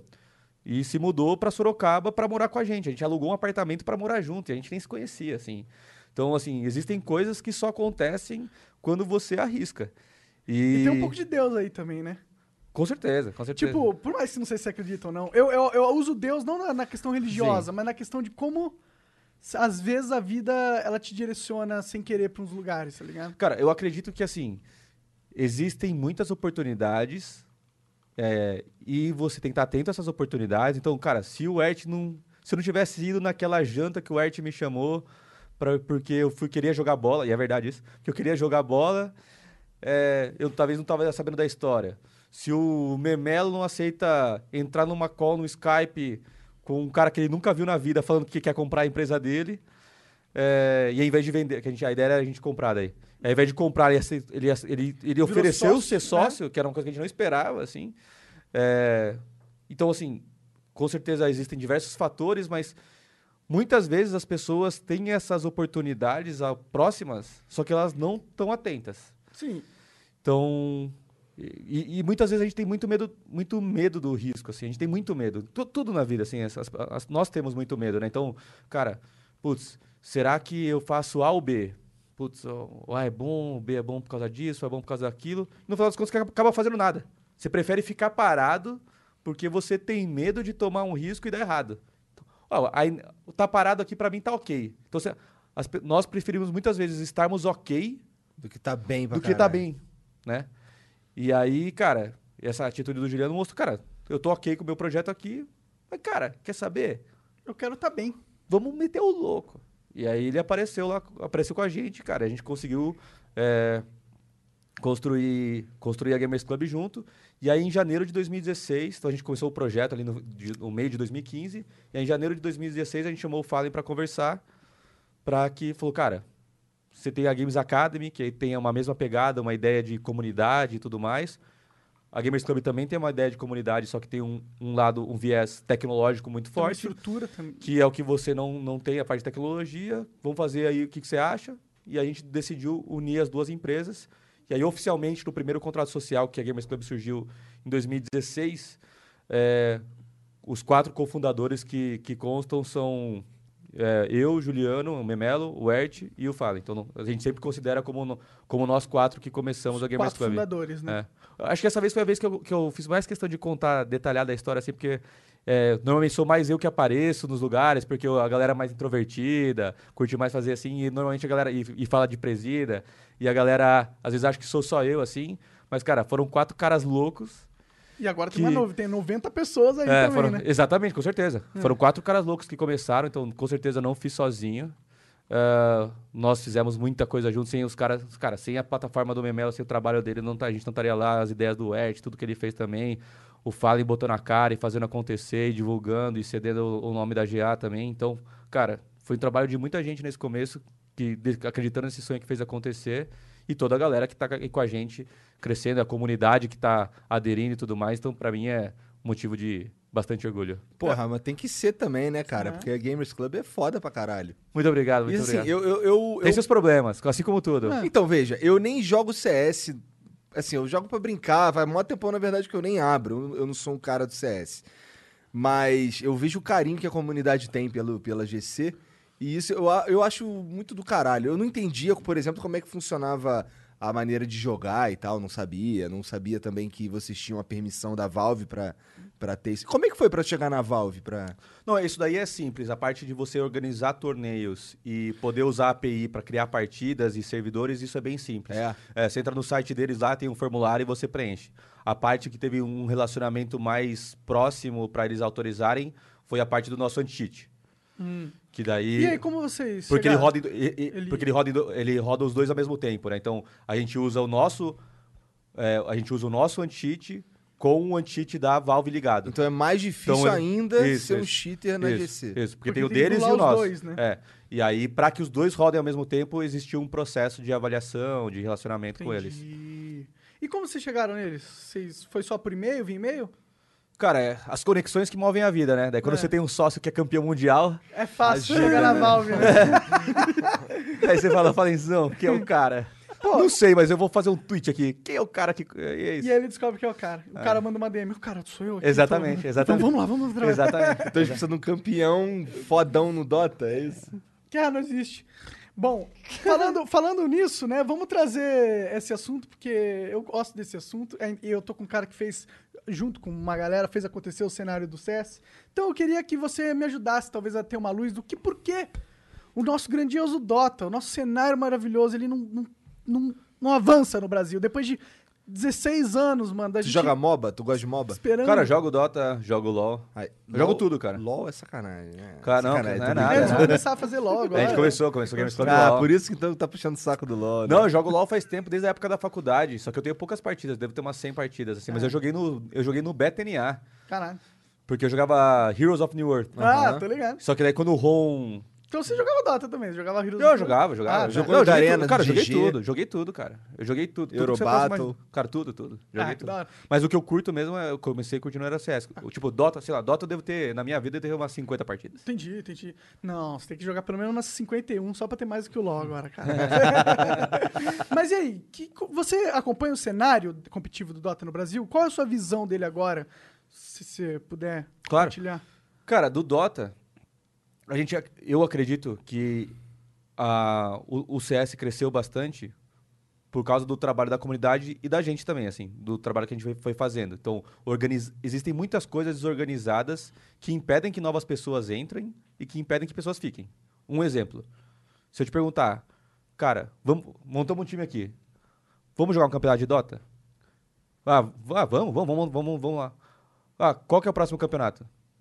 Que a gente poderia jogar? De verdade, assim. Minha- tipo, onde que a gente pode ir? Mas na housezinha aí em, em- no interior deve ter uns campeonatinhos rolando. Então, não, tipo, você não sabe que site que você entra pra ver qual que é o próximo campeonato que a gente vai jogar Dota. Se, se a gente quiser jogar, a gente quer jogar Dota. Cara, a gente viu um campeonato, viu os caras ganhando milhões lá no Major de dólares, falando, cara, vamos jogar esse negócio, vamos treinar. Tá, qual é o nosso próximo campeonato? Você não, não, não tá na cabeça das pessoas um lugar fácil, assim. Aí tem, vai procurar no Google, aí vai ter fórum, vai em algumas plataformas de campeonato que tem seus campeonatos, mas não existe um lugar que está ajudando a organizar para te deixar mais fácil e visível isso. Então essa é a primeira coisa, organização de calendário de competitivo. É.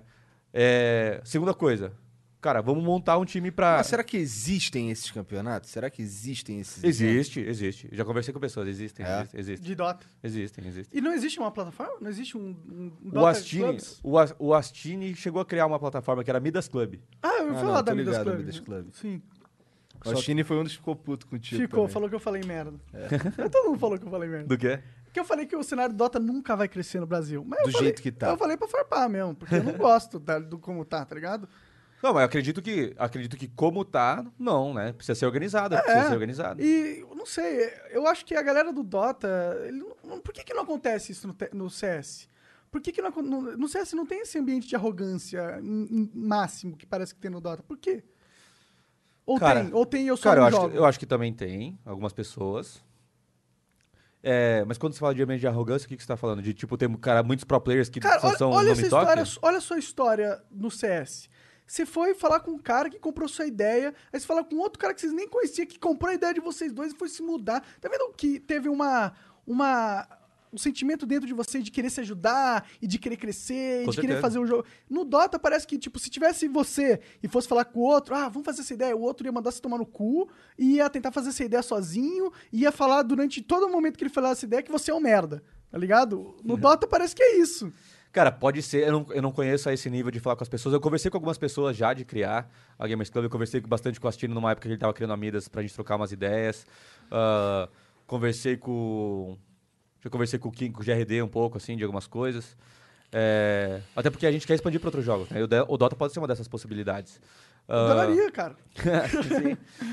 E aí o Dota pode ser uma dessas Botar uns possibilidades. jogos de luta lá também. Também, jogos de luta. Não, a gente quer fazer a Gamers Club uma plataforma para todos os jogos competitivos e ajudar a crescer. A nossa missão é criar a maior comunidade de esportes do, Do, mundo. Brasil, do mundo. Do mundo. Era do Brasil, agora é do Brasil é mundo. o caralho, rapaz. Agora é No do Brasil mundo. já é, né? Agora é do mundo, assim. É, então, cara, temos vários jogos e, e crescendo expo- exponencialmente. Mas na questão do Dota, cara, eu acredito muito que existe, existem várias pessoas tentando organizar. Não sei qual que é o motivo pela qual elas não se juntam, né? Pode ser questão de ego, de poder, ou tipo, simplesmente de divergência de ideias, não sei de, de fato o que, que é. Mas não existe uma organização que conseguiu se consolidar a minha visão como a Gamers Club conseguiu pro Counter-Strike. Ah, e aí, organização de calendário, de campeonatos, de estimular conteúdos. Mas, ué, mas tudo bem, porque daí é um- a gente vê como uma oportunidade pra gente. Assim. Então, co- enquanto os uns veem problemas, a gente vê como uma oportunidade. E, É. aí, e aí, pode ser que a gente vá pro Dota também. Tomara. Por que, por que será que não. Por que, que em 16 anos o CS tá aí tanto tempo quanto o Dota? Mas os- a, a- se você for ver o, o como ele se desenvolveu, foi muito diferente. Eu, não eu queria entender o porquê. Por que, que um jogo que eu amo tanto não, não, não tem você. não tem um, uma, uma, uma plataforma. Por que, que isso não aconteceu? Eu queria entender isso. Cara, pra mim, eu já, já refleti bastante sobre isso, assim. E pra mim, o principal motivo inicial é que do CS existia uma cultura competitiva e de comunidade maior do que o do Dota, porque do CS, o CS nasceu das competições na Lan House. E o Dota, no- por exemplo, o- eu tenho amigos que jogam Dota e que nem sabem que existem times brasileiros ou campeonatos e que só acham que só tem UTI. É... Porra, tem o Vira-Lata Caramelo, cara. Que? Porra, Vira-Lata é o nome Caramelo. de um time aí. É um time Ah, sim, sim, brasileiro. sim, sim, sim. Não, os Melhor time- nome. Então, mas aí também tem, existe uma série de fatores. Então, por exemplo, você pega time de Dota, do Vira-Lata Caramelo, ou de qualquer um. Que, que, tem o Porra, no- dos caras lá é gênios do mal, né? Não, que tem que o lá- nosso não pode ser Vira-Lata Caramelo? que tem os nomes diferentes também, cara, são coisas que algumas pessoas podem achar engraçada e tudo mais. Eu acho engraçado, né? Do time Eu acho muito foda, cara. Eu, eu acho engraçado. Então, mas eu não acho foda, porque daí eu acho que isso. Aí é uma questão de opinião. Porque o nomezinho? É, mas isso é questão de Ah. opinião. Daí a minha Eles não opinião. estão se levando a sério. A minha opinião é que. não, eu, eu nem sei se. Eles, eles podem estar levando a sério só colocar nome pra zoar mesmo, pra dar risada. Mas a questão é que. Eu sou um cara que acredito que você não pode fazer só o que você quer, dependendo do que for, assim. Então, por exemplo. Eu. Cara, eu não gostava de andar de terno. Mas eu andava de terno. Porque o meu chefe um dia me falou, cara. Use a roupa que seu chefe usa. Porque se um dia vamos fazer a referência que, cara, o próximo é você. Ele me falou isso do nada, assim, uma vez. Cara, tava, tava te gru... É, ele não, Fabricião também. Não tá assistindo, mas Fabricião, um, um abraço, que Fabricião me ensinou muita coisa. E, cara, e é verdade, assim, então, a- a- as pessoas, pelo menos pra mim, uma das coisas muito importantes não são só o que você é. Você- isso é com certeza muito importante. Mas para algumas coisas, você depende das outras. E é importante a forma como elas te veem para que você conquiste o que você quer. Se, se você é um time, se, se- você tem uma empresa, você se imagina é, patrocinando o time dos vira-latas caramelo? Cara, não. Se eu- eles ganharem tudo, eu patrocino, foda-se. mas, beleza, mas daí para eles ganharem tudo, esses caras precisam de recurso para tá. Não sei até quando a, a, a família do cara pode sustentar ele para ele ficar treinando Dota em casa todo dia. Sim, sim. Então pode ser que, cara, ele vai se cansar. E aí um dia ele vai falar, pô, não ganho nada. O pai dele vai falar. Não tô falando especificamente desse caso porque eu não conheço eles, mas tô dando um exemplo. É, aí o pai, do, o pai do cara pode falar, pô, chega aí, não dá mais, cara. Você já tentou seu sonho aí, agora vai fazer outra coisa. Mas que se ele tivesse um patrocínio que no mínimo, sei lá, fosse mil reais, ele poderia falar, pai, beleza, mas pô, não vou conseguir ajudar em casa, mas relaxa que as minhas contas eu pago. Talvez ele pudesse ter uma outra divisão, que ele pudesse ter dois anos de treino, um ano de treino, se dedicar mais, que ele poderia estar ganhando tudo. E aí, então assim, eu acho que existem passos da vida que você precisa dar, cara, que você às vezes tem que ceder para algumas coisas e se importar com coisas que você acha irrelevante. E eu, eu acredito muito que assim, o ideal de cada um, então assim, a gente tem vários sonhos, né? E e ideais. Mas que se você não souber vender os seus ideais para as outras pessoas, vai ser muito mais difícil você alcançar aquele ideal. E aí a minha pergunta, daí você pode falar assim, pô, mas eu não vou fazer isso, porque isso não é do meu, não é do que eu acredito, é, não é, não é o que eu gosto. Eu até faço várias coisas que eu não gosto também. Daí a minha pergunta é, pô, será que de verdade, então, você esse é o seu ideal? Porque se você não pode fazer nem um pouco das coisas que você gosta para conseguir ele, então vale repensar, assim. Então, É. então pra, pra mim é muito isso. É. Eu, às vezes eu penso que talvez. Brisei aqui, né? Mas tudo bem. É o lugar pra brisar. É, eu penso que talvez o Dota precisa ter uma construção de comunidade antes pra ter uma construção de competitivo. E as pessoas querem construir o competitivo antes da comunidade. Pra mim, meio que parece que tá todo. A Riot tá dando uma lição com o Valorant nisso, né? que tá criando a comunidade antes. É, de, de- cara, a gente foi. Já tá com uma cena que tu- várias pessoas estão querendo fazer campeonato, já tá rolando os campeonatinhos do jogo, tá no beta, nem com chave fechada e já tá tendo transmissão. Mas será que não fala, isso não fala muito sobre a diferença da Valve pra Riot? E Com como certeza. a Valve erra pra caralho e a Riot tá com pensamento. Até porque a Riot lança um jogo novo, todo mundo já sabe, mano, vai entrar grana nesse game. Sim. A Riot esse vai é- esse investir foi pesado. o primeiro Sim. pensamento que eu tive quando eu vi que eles, fa- eles falaram que ia lançar um jogo de luta. Eles compraram um joguinho chamado Rising Thunder. E aí estão desenvolvendo em cima do esqueleto desse jogo. Acho que é Rising Thunder o nome do jogo que eles, que eles pegaram pra construir em cima. E, e, cara, quando, eu- quando, isso- quando essa notícia, porra, surgiu o embrião dela algum tempo, um tempo atrás, um tempão atrás, eu falei, caralho, foda, finalmente vai ter dinheiro no, no Fighting Games, cara. É, aí todo mundo olha, olha, vê que um gigante vai entrar com tudo. Aí você fala, vou entrar junto, porque eu consigo cortar o vento junto com Também, ele ali. também, também. Tá ligado? E Os times estão se importando com, com isso, né? Então será que a Valve tem que fazer o Dota acontecer? A gente não consegue fazer sozinho a comunidade? É isso? Porque vocês fizeram sozinho no CS, né? Porque a Dota não faz. A Valve não faz nada pro CS. É, não, só. Em comparação ao, ao- tipo, a, a Riot. Ou. ou- É, eu digo que a gente não. não é O que a gente fez, Ubisoft com É, a, gente não É. fez, a gente não fez sozinho, porque tem muitas pessoas que ajudaram Ah, na não. comunidade, patrocinador e tudo mais. Mas entendo o que Vocês você tá falando. criaram A um gente, a gente não fez com o apoio da desenvolvedora do jogo. Isso. Criamos um movimento, isso é um fato. Isso é um Então, fato.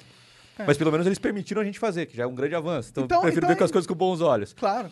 E, e- mas assim, pra isso tudo acontecer, cara, precisa de muito esforço e muita grana, assim. Então, tem gente que acha que, pô, a Gamers Club tá nadando em grana. E a verdade é, a gente tá investindo muito mais. Vocês têm 90 funcionários. A gente tá, inv- a Tá gente tá, ligado? a gente tá Com- investindo muito mais do que a gente tá gerando de receita. E essa grana tá vindo. Oh, desculpa, Fá. Não, então, eu ia pergun- você ia perguntar da grana, eu ia, eu ia perguntar algo parecido. É, 90, 90 funcionários, certo? Certo. É, e como funciona? Porque assim, você falou que a GC vendeu, vocês venderam a GC pra, Pra Immortals. pra Immortals. Immortals que a- era o time americano de LoL, Ah, daí agora se tornou uma holding chamada Immortals Gaming Club, então a gente chama de IGC, aham.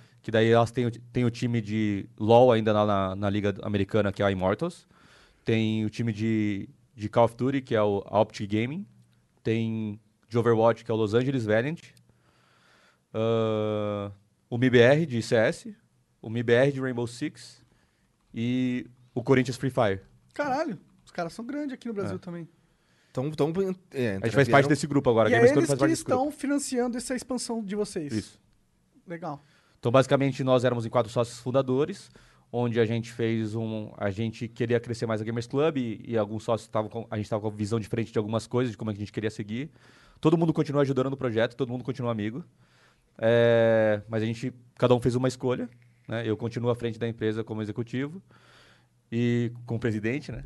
Presidente. É, É tu que manda na? GC, falando claramente. na Gamers Club, dentro do estatuto da empresa, é o presidente que faz as Mas escolhas. os sócios, eles, pô, te falam alguma coisa, você vai levar a sério pra caralho. É, eu tenho, então, daí o que acontece? Hoje a Gamers Club, ela tem um conselho, onde são esses sócios. Né? Quem E faz o, só- parte o do só- conselho? O conselho, o conselho, o quatro conselho fundadores? pode demitir o presidente. Ah, é? Interessante. É, são os quatro fundadores e os caras do, do Immortals agora. O conselho. Ou é só vocês agora? O conselho é o, o conselho é o presidente, que no caso sou eu, e o, as pessoas da Immortals. Ah, entendi. Então, pra ficar claro, os, os, o- você é um dos quatro fundadores, mas os outros três seguiram seu caminho fora da GC. Não, não. Todo mundo, o, todo mundo continua de ajudando de alguma forma. O Juliano continua. Eu quero saber se eles ganham salário da GC. ah, Eles têm porcentagem da GC. é, Não sei se pode falar. Bom, é, não, precisa- Não, se não pode falar, tudo nada. bem. Não, não, Não, não, só não, quero não, saber não. se eles têm algum vínculo com você ainda, tipo, acordar e, e lidar com coisas da GC, ou se é só você que cuida da GC. Não, não. Então, assim. Então, é, eu tava pensando na forma que. é, De fato, eu não posso falar algumas coisas. Claro. Tudo bem. Mas eu tava pensando aqui como a Como melhor forma de falar, falar. É. É, então, basicamente, o Juliano continua como um dos diretores. Então, ele, ele Então, é um, ele faz tem parte salário, ainda, faz parte da empresa. Aham. E tá lá todo dia, lá a gente tá trabalhando. Juliano é é o o Memelo, cara- o é o Memelo, Memelo, é o programador. Tá. O, o monstro da programação, Memeleiras. É, tem o Felipe, que ele saiu da sociedade. Entendi. Ele ficou um tempo fora, mas a gente não consegue ficar longe do Artão e a gente contratou ele de volta. Legal. Entendi. É, ele é um cara que manja bastante coisa e ele, tá, ele voltou a ajudar a gente agora. E o Fallen, por fato, pelo fato de jogar, pra ca- jogar em times e tal, deve estar um pouco mais afastado. é que o Fallen nunca foi, de fato, do, do, do corpo executivo Do da empresa. Né, trabalhando no isso, da Entendi, operação. Da operação. entendi, Então, ele continua... O é, esquema dele é outro. Ele, ele é marketing. É ele, Ele- é, ele é o cara que divulga, mas ele é um cara que palpita bastante. Ele fala, ele vê coisa no Twitter, pergunta por quê. Entendi. É, ele é um cara, ele é um cara interessado, Influente envolvido, dentro da GC. Sim, ele é um cara Então interessado, todo mundo tá envolvido influente. ainda. Todo mundo- caralho. Só que tu que é, É o verdade, né? Eu tava pensando muito como falar isso. Mas no final das contas, todo mundo tá envolvido, isso significa que todo mundo curte muito o negócio. Tá, todo tá. mundo tá envolvido. Foi, foi bom, foi bom o crescimento. Não foi aquela, aquelas paradas de tipo um só sai brigada e o cara. ah, foi um negócio que foi bem, foi fluido. Sim, porque o que a gente viu foi que é, a gente, a gente para conseguir crescer para outros jogos e de fato construir uma comunidade que a gente quer, ah, com, com o que a gente acredita, a gente precisava de mais dinheiro. É, E aí esses caras são tipo Seed na, na, naquela lógica lá que vocês fizeram?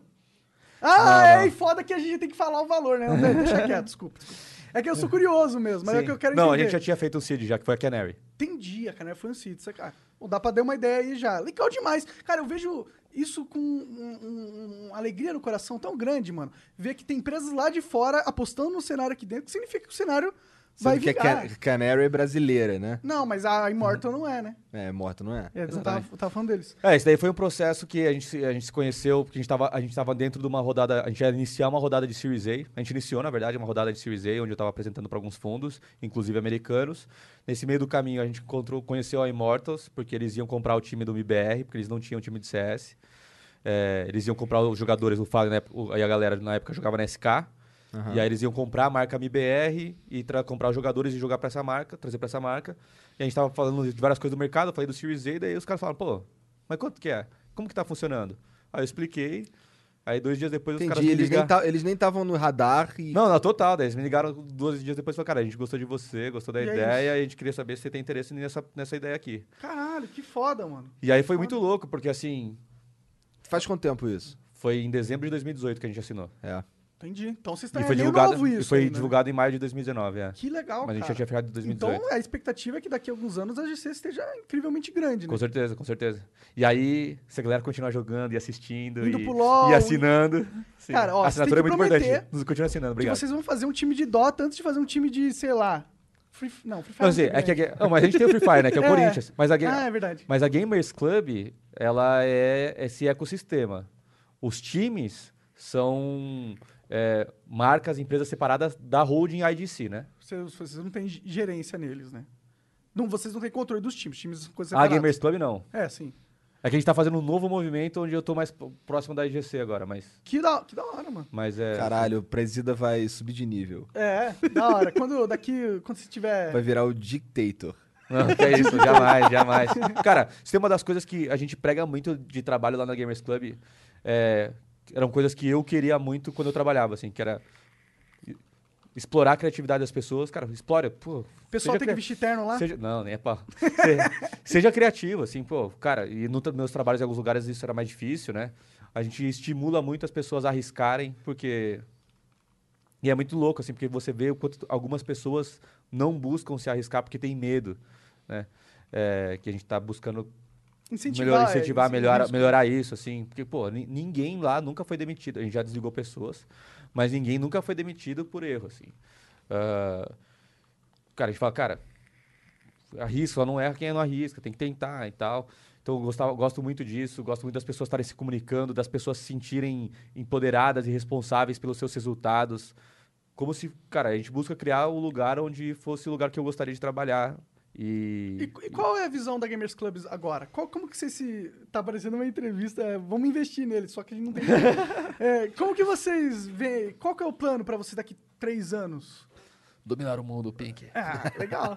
Mas, tipo, vocês veem então a GC sendo. Tá League of Legends, tem Rainbow Six na GC, aí tem o Overwatch, e aí vocês fazem um monte de campeonato rolando, e aí vocês investem. É, é isso. Aí vocês querem fomentar o cenário como um todo. Esse é o objetivo da, da GC. O nosso objetivo como missão, de- como missão da empresa é, é fomentar o ecossistema de esportes no mundo.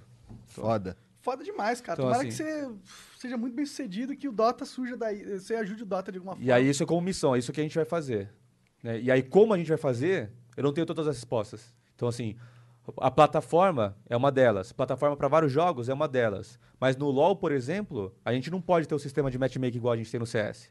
A gente não tem o nosso anti-cheat. Gente Por só- quê? Porque a Riot não deixa? É, por, por políticas da Riot. A Riot é bem controladora de É, tudo, então, né? é política, mas eles são bem legais, são parceiros. E as políticas deles são. Eu, eu entendo completamente, assim.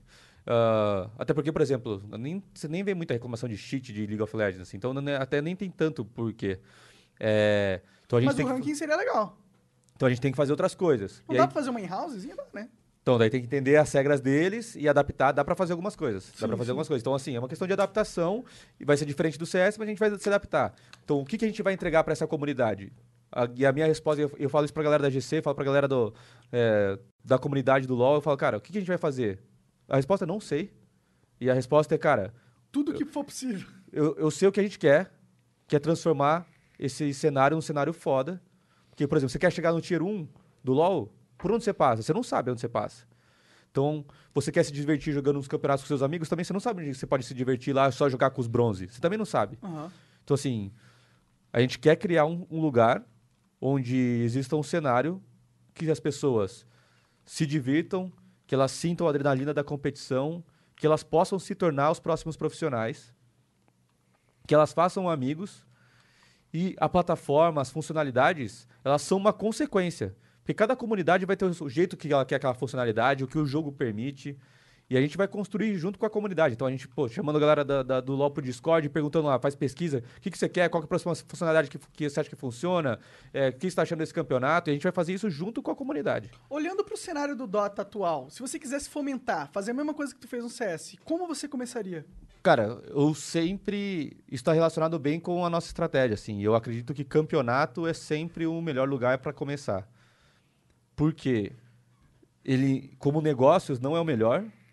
Porque se você for pensar quantas pessoas jogam CS quantas pessoas jogam campeonato, quando você está falando de jogar campeonato, é muito menos. Então, dentro da sua apresentação para os investidores, o total, o, o total do tamanho do mercado, é, se você falar que o seu produto é para competição, é muito, me- muito menor do que você mostrar que você pode pegar a fatia do casual. E a gente está pensando como empresa também, né? Então a gente vocês não é uma começariam ONG. investindo no casual agora, no Não, Dota. então, no campeonato. Por No mais que campeonato. não seja a maior fatia. Entendi, entendi. Porque eu acredito que essas pessoas são as pessoas mais engajadas. Claro. Se o cara tá competindo, ele é... E aí elas, nos vão, elas vão nos ajudar. Então, é- porque o casual pode, sei lá, ele vai vir falar comigo aqui e ele vai falar: pô, Fly, seria muito louco se tivesse um, um negócio pra eu achar meu duo. Uma filhinha pra achar meu duo ali, que, com, com um perfil parecido, tipo tem do CS lá, você ter pro LoL. Ia ser muito louco. Cara, esse cara vai tomar um café, almoçar. no- na próxima BGS eu vou encontrar o cara, ele nem me lembrou do que ele falou pra mim. Mas o cara do campeonato, ele fala, cara, seria muito louco um campeonato domingão com 32 times, começando 10 horas da manhã, MD1 indo direto. Eu falo, pô, da hora, anotei. No outro dia ele fala, e aí, Fly, vai fazer? E aí, Fly, vai fazer? É de um ano E aí, depois. Fly, aí, é, e aí, Fly, vai fazer? Então, esse cara tem uma demanda muito mais reprimida e tem muito mais vontade. Eu lembro que quando. é, faz um tempo que eu nem abro o Dota também, porque no meu caso é só falta de tempo mesmo. Mas eu curto pra caralho. É, tinha um lance do Compendium que você comprava Sim, pro, sim. pro TI. E aí tinha, rolava uns, uns campeonatinhos. Era, eu não sei, como, não sei como é que chamava. Era, você, você, todo mundo tinha o Compendium, ganhava uns tickets pra poder jogar um campeonatinho que rolava no sábado, uma parada assim, no fim de semana. E, cara, era uma loucura essa porra. Esse bagulho tá falando aí é real. Os meus amigos, a gente tinha um- uma galerinha que joga. Eu tenho um grupo até hoje da galera que joga, que joga junto ou que jogava junto. Só eu que não jogo no grupo, na real. E aí, cara, era uma doideira. Os caras putos com os outros. Que, ô, tá atrasado aí, cara. Porra, vai Sim. dar hora, não sei o quê. Sim. Os caras putos, os caras correndo, deixa a filha, deixa a mulher, deixa a porra toda pra jogar Dota É. ali naquele, naquele momento ali do campeonatinho. Olha o tanto de energia que o ser humano consegue, né, investir. Cara, e era e, e isso, é, isso é um troço que quando você quando você ganha algumas partidas num formato como esse daí, cara, o sentimento é diferente de ganhar uma rankedzinha. Não, você se sente velho, dono do mundo. É. né? E, é- e é, e é isso uma das coisas que eu mais gosto dos esportes, assim, que eu trabalho pra isso e eu vivo isso. Que eu jogava bola, eu levava a sério, era capitão do time, competia, é, joguei em alguns lugares. Fiz umas peneiras lá, mas que nunca acabaram passando de muito tempo dando certo, assim. Minha habilidade era limitada. Tu jogava meu, de quê? meu esforço era muito. Eu era um bom jogador, eu era um jogador muito esforçado. Você De- jogava de que... eu jogava de- eu era zagueiro. E eu era o cara esforçado. O problema é que foi que nas, nas épocas de. Eu era, e a galera gostava de mim. Só que daí quando eu fiz 15 anos, aí que você começa ali a tentar mais profissionalizar, cara, eu parei no 1,70, os outros zagueiros com 15 anos já tava com 1,90 já, né? E os caras troncudos aqui. Caralho, o cara se fudeu por causa de limitações É. físicas, olha E isso. aí. Não, e eu não era muito habilidoso também. Mas eu era um bom zagueiro, mas não era habilidoso. E aí, pô, daí fiz umas mudanças, virei lateral, tal, tal, tal. E, cara, e eu, mas eu fiquei um pouco marcado com isso na minha cabeça, assim, porque as desculpas sempre na minha peneira eram tipo, puta, cara, falta tamanho aí, pô, a gente quer um cara mais forte, a gente quer um cara mais alto, a gente tal. E eu falava, puta, cara, eu não posso. Como que eu cresço, Como é cara? não sei o que fazer, vou fazer pra Tá aí crescer. algo que não dá pra fazer. É, né? tá ligado? Eu falei, cara, como que eu cresço? Beleza, aí eu, eu tentei ser lateral. Aí, nessa. Ih, cara, pô. e- óbvio que eu não sabia que isso era um dos motivos, né? Porque, pô, Canavarro é um monstro e era baixinho também. E não- eu, não tinha, eu não tinha habilidade Claro, dele, eu um concordo. gênio nos exato, que não era o pés, caso, é, exato. Que não, era meu, compensa, que não né? era meu caso. Aí eu falei, pô, e aí? E eu- E aí eu lembro que eu comecei a jogar CS, a competir mais. E eu lembro do nosso primeiro título. Eu olhei pro lado da galera vibrando assim. E aí tinha um cara de 150 quilos, um cara de 50 quilos e 1,50m, um cara, um magrelão de 2,5 E eu olhei todo mundo comemorando, e vamos, time, aquilo lá, aquela adrenalina, aquele sangue no olho, aquela sensação. Que, cara, tenho certeza que aqueles caras nunca tinham sentido isso, assim. Porque eu- eles eram meus amigos, e eu, o cara falou, pô, eu queria jogar basquete, mas nunca pude. Eu era o último a ser escolhido, eu nem ia na aula de educação física. Então, assim, eu tinha, eu tinha aquela sensação constantemente jogando bola. Eu tava vendo aquilo pela primeira vez na cara dos moleques de 17, 18 anos.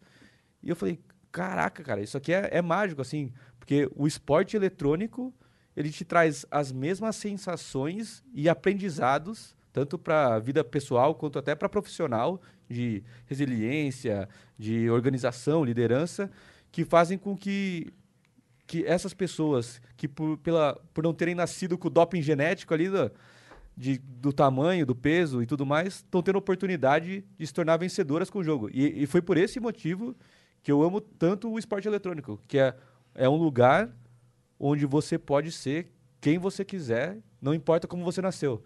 E você pode ser, que- ser quem você quiser, que você pode colocar até seu nick. É, se, se- se sua mãe te deu o nome de Yuri, você pode falar que você é o Fly. Cara, pra mim não tem um negócio É mais tipo um louco. renascimento, né? É, exato, assim, por isso que pra mim o esporte eletrônico é uma das coisas que, cara, me arrepia quando eu falo, assim, que eu tenho muito tesão, que é, cara, não é quem falam que você é, não é como você nasceu, É o que você pode fazer. é o que você pode fazer, é quem você quer ser, assim, e, pra- e- e isso me motiva muito. É porque é foda mesmo, né, cara? Porque você precisa. Bom, no esporte tem um lance de. Posso estar falando merda aqui, hein? Mas assim, se você treina de verdade, você trai harda no bagulho ali, você fatalmente vai melhorar, vai melhorando. Eu sei porque assim, eu, eu quando comecei a jogar, eu gosto muito de jogo de luta, jogo desde moleque nos fliperama, tomava porrada, os moleques desligavam o flipper, tá ligado? Sim, tá ligado? Eu era muito babaca, inclusive. Puta merda. Nossa, eu era muito otário. Quando, quando os caras eram mais fracos, você jogava com a mão só olhando pra eles. Eu era- eu era esse tipo de babaca. Qual, qual que era o que você curtia mais ali? The King o- of Fighters. Esse é, o, esse é o jogo que eu jogo até hoje, essa porra aí no online, aí nos emulador de merda. Jogo todo bugado, que não é atualizado desde nunca, né? Mas, cara, é, eu lembro que, porra, eu lembro muito claramente da primeira vez que eu fiz uma voadora soco e magia.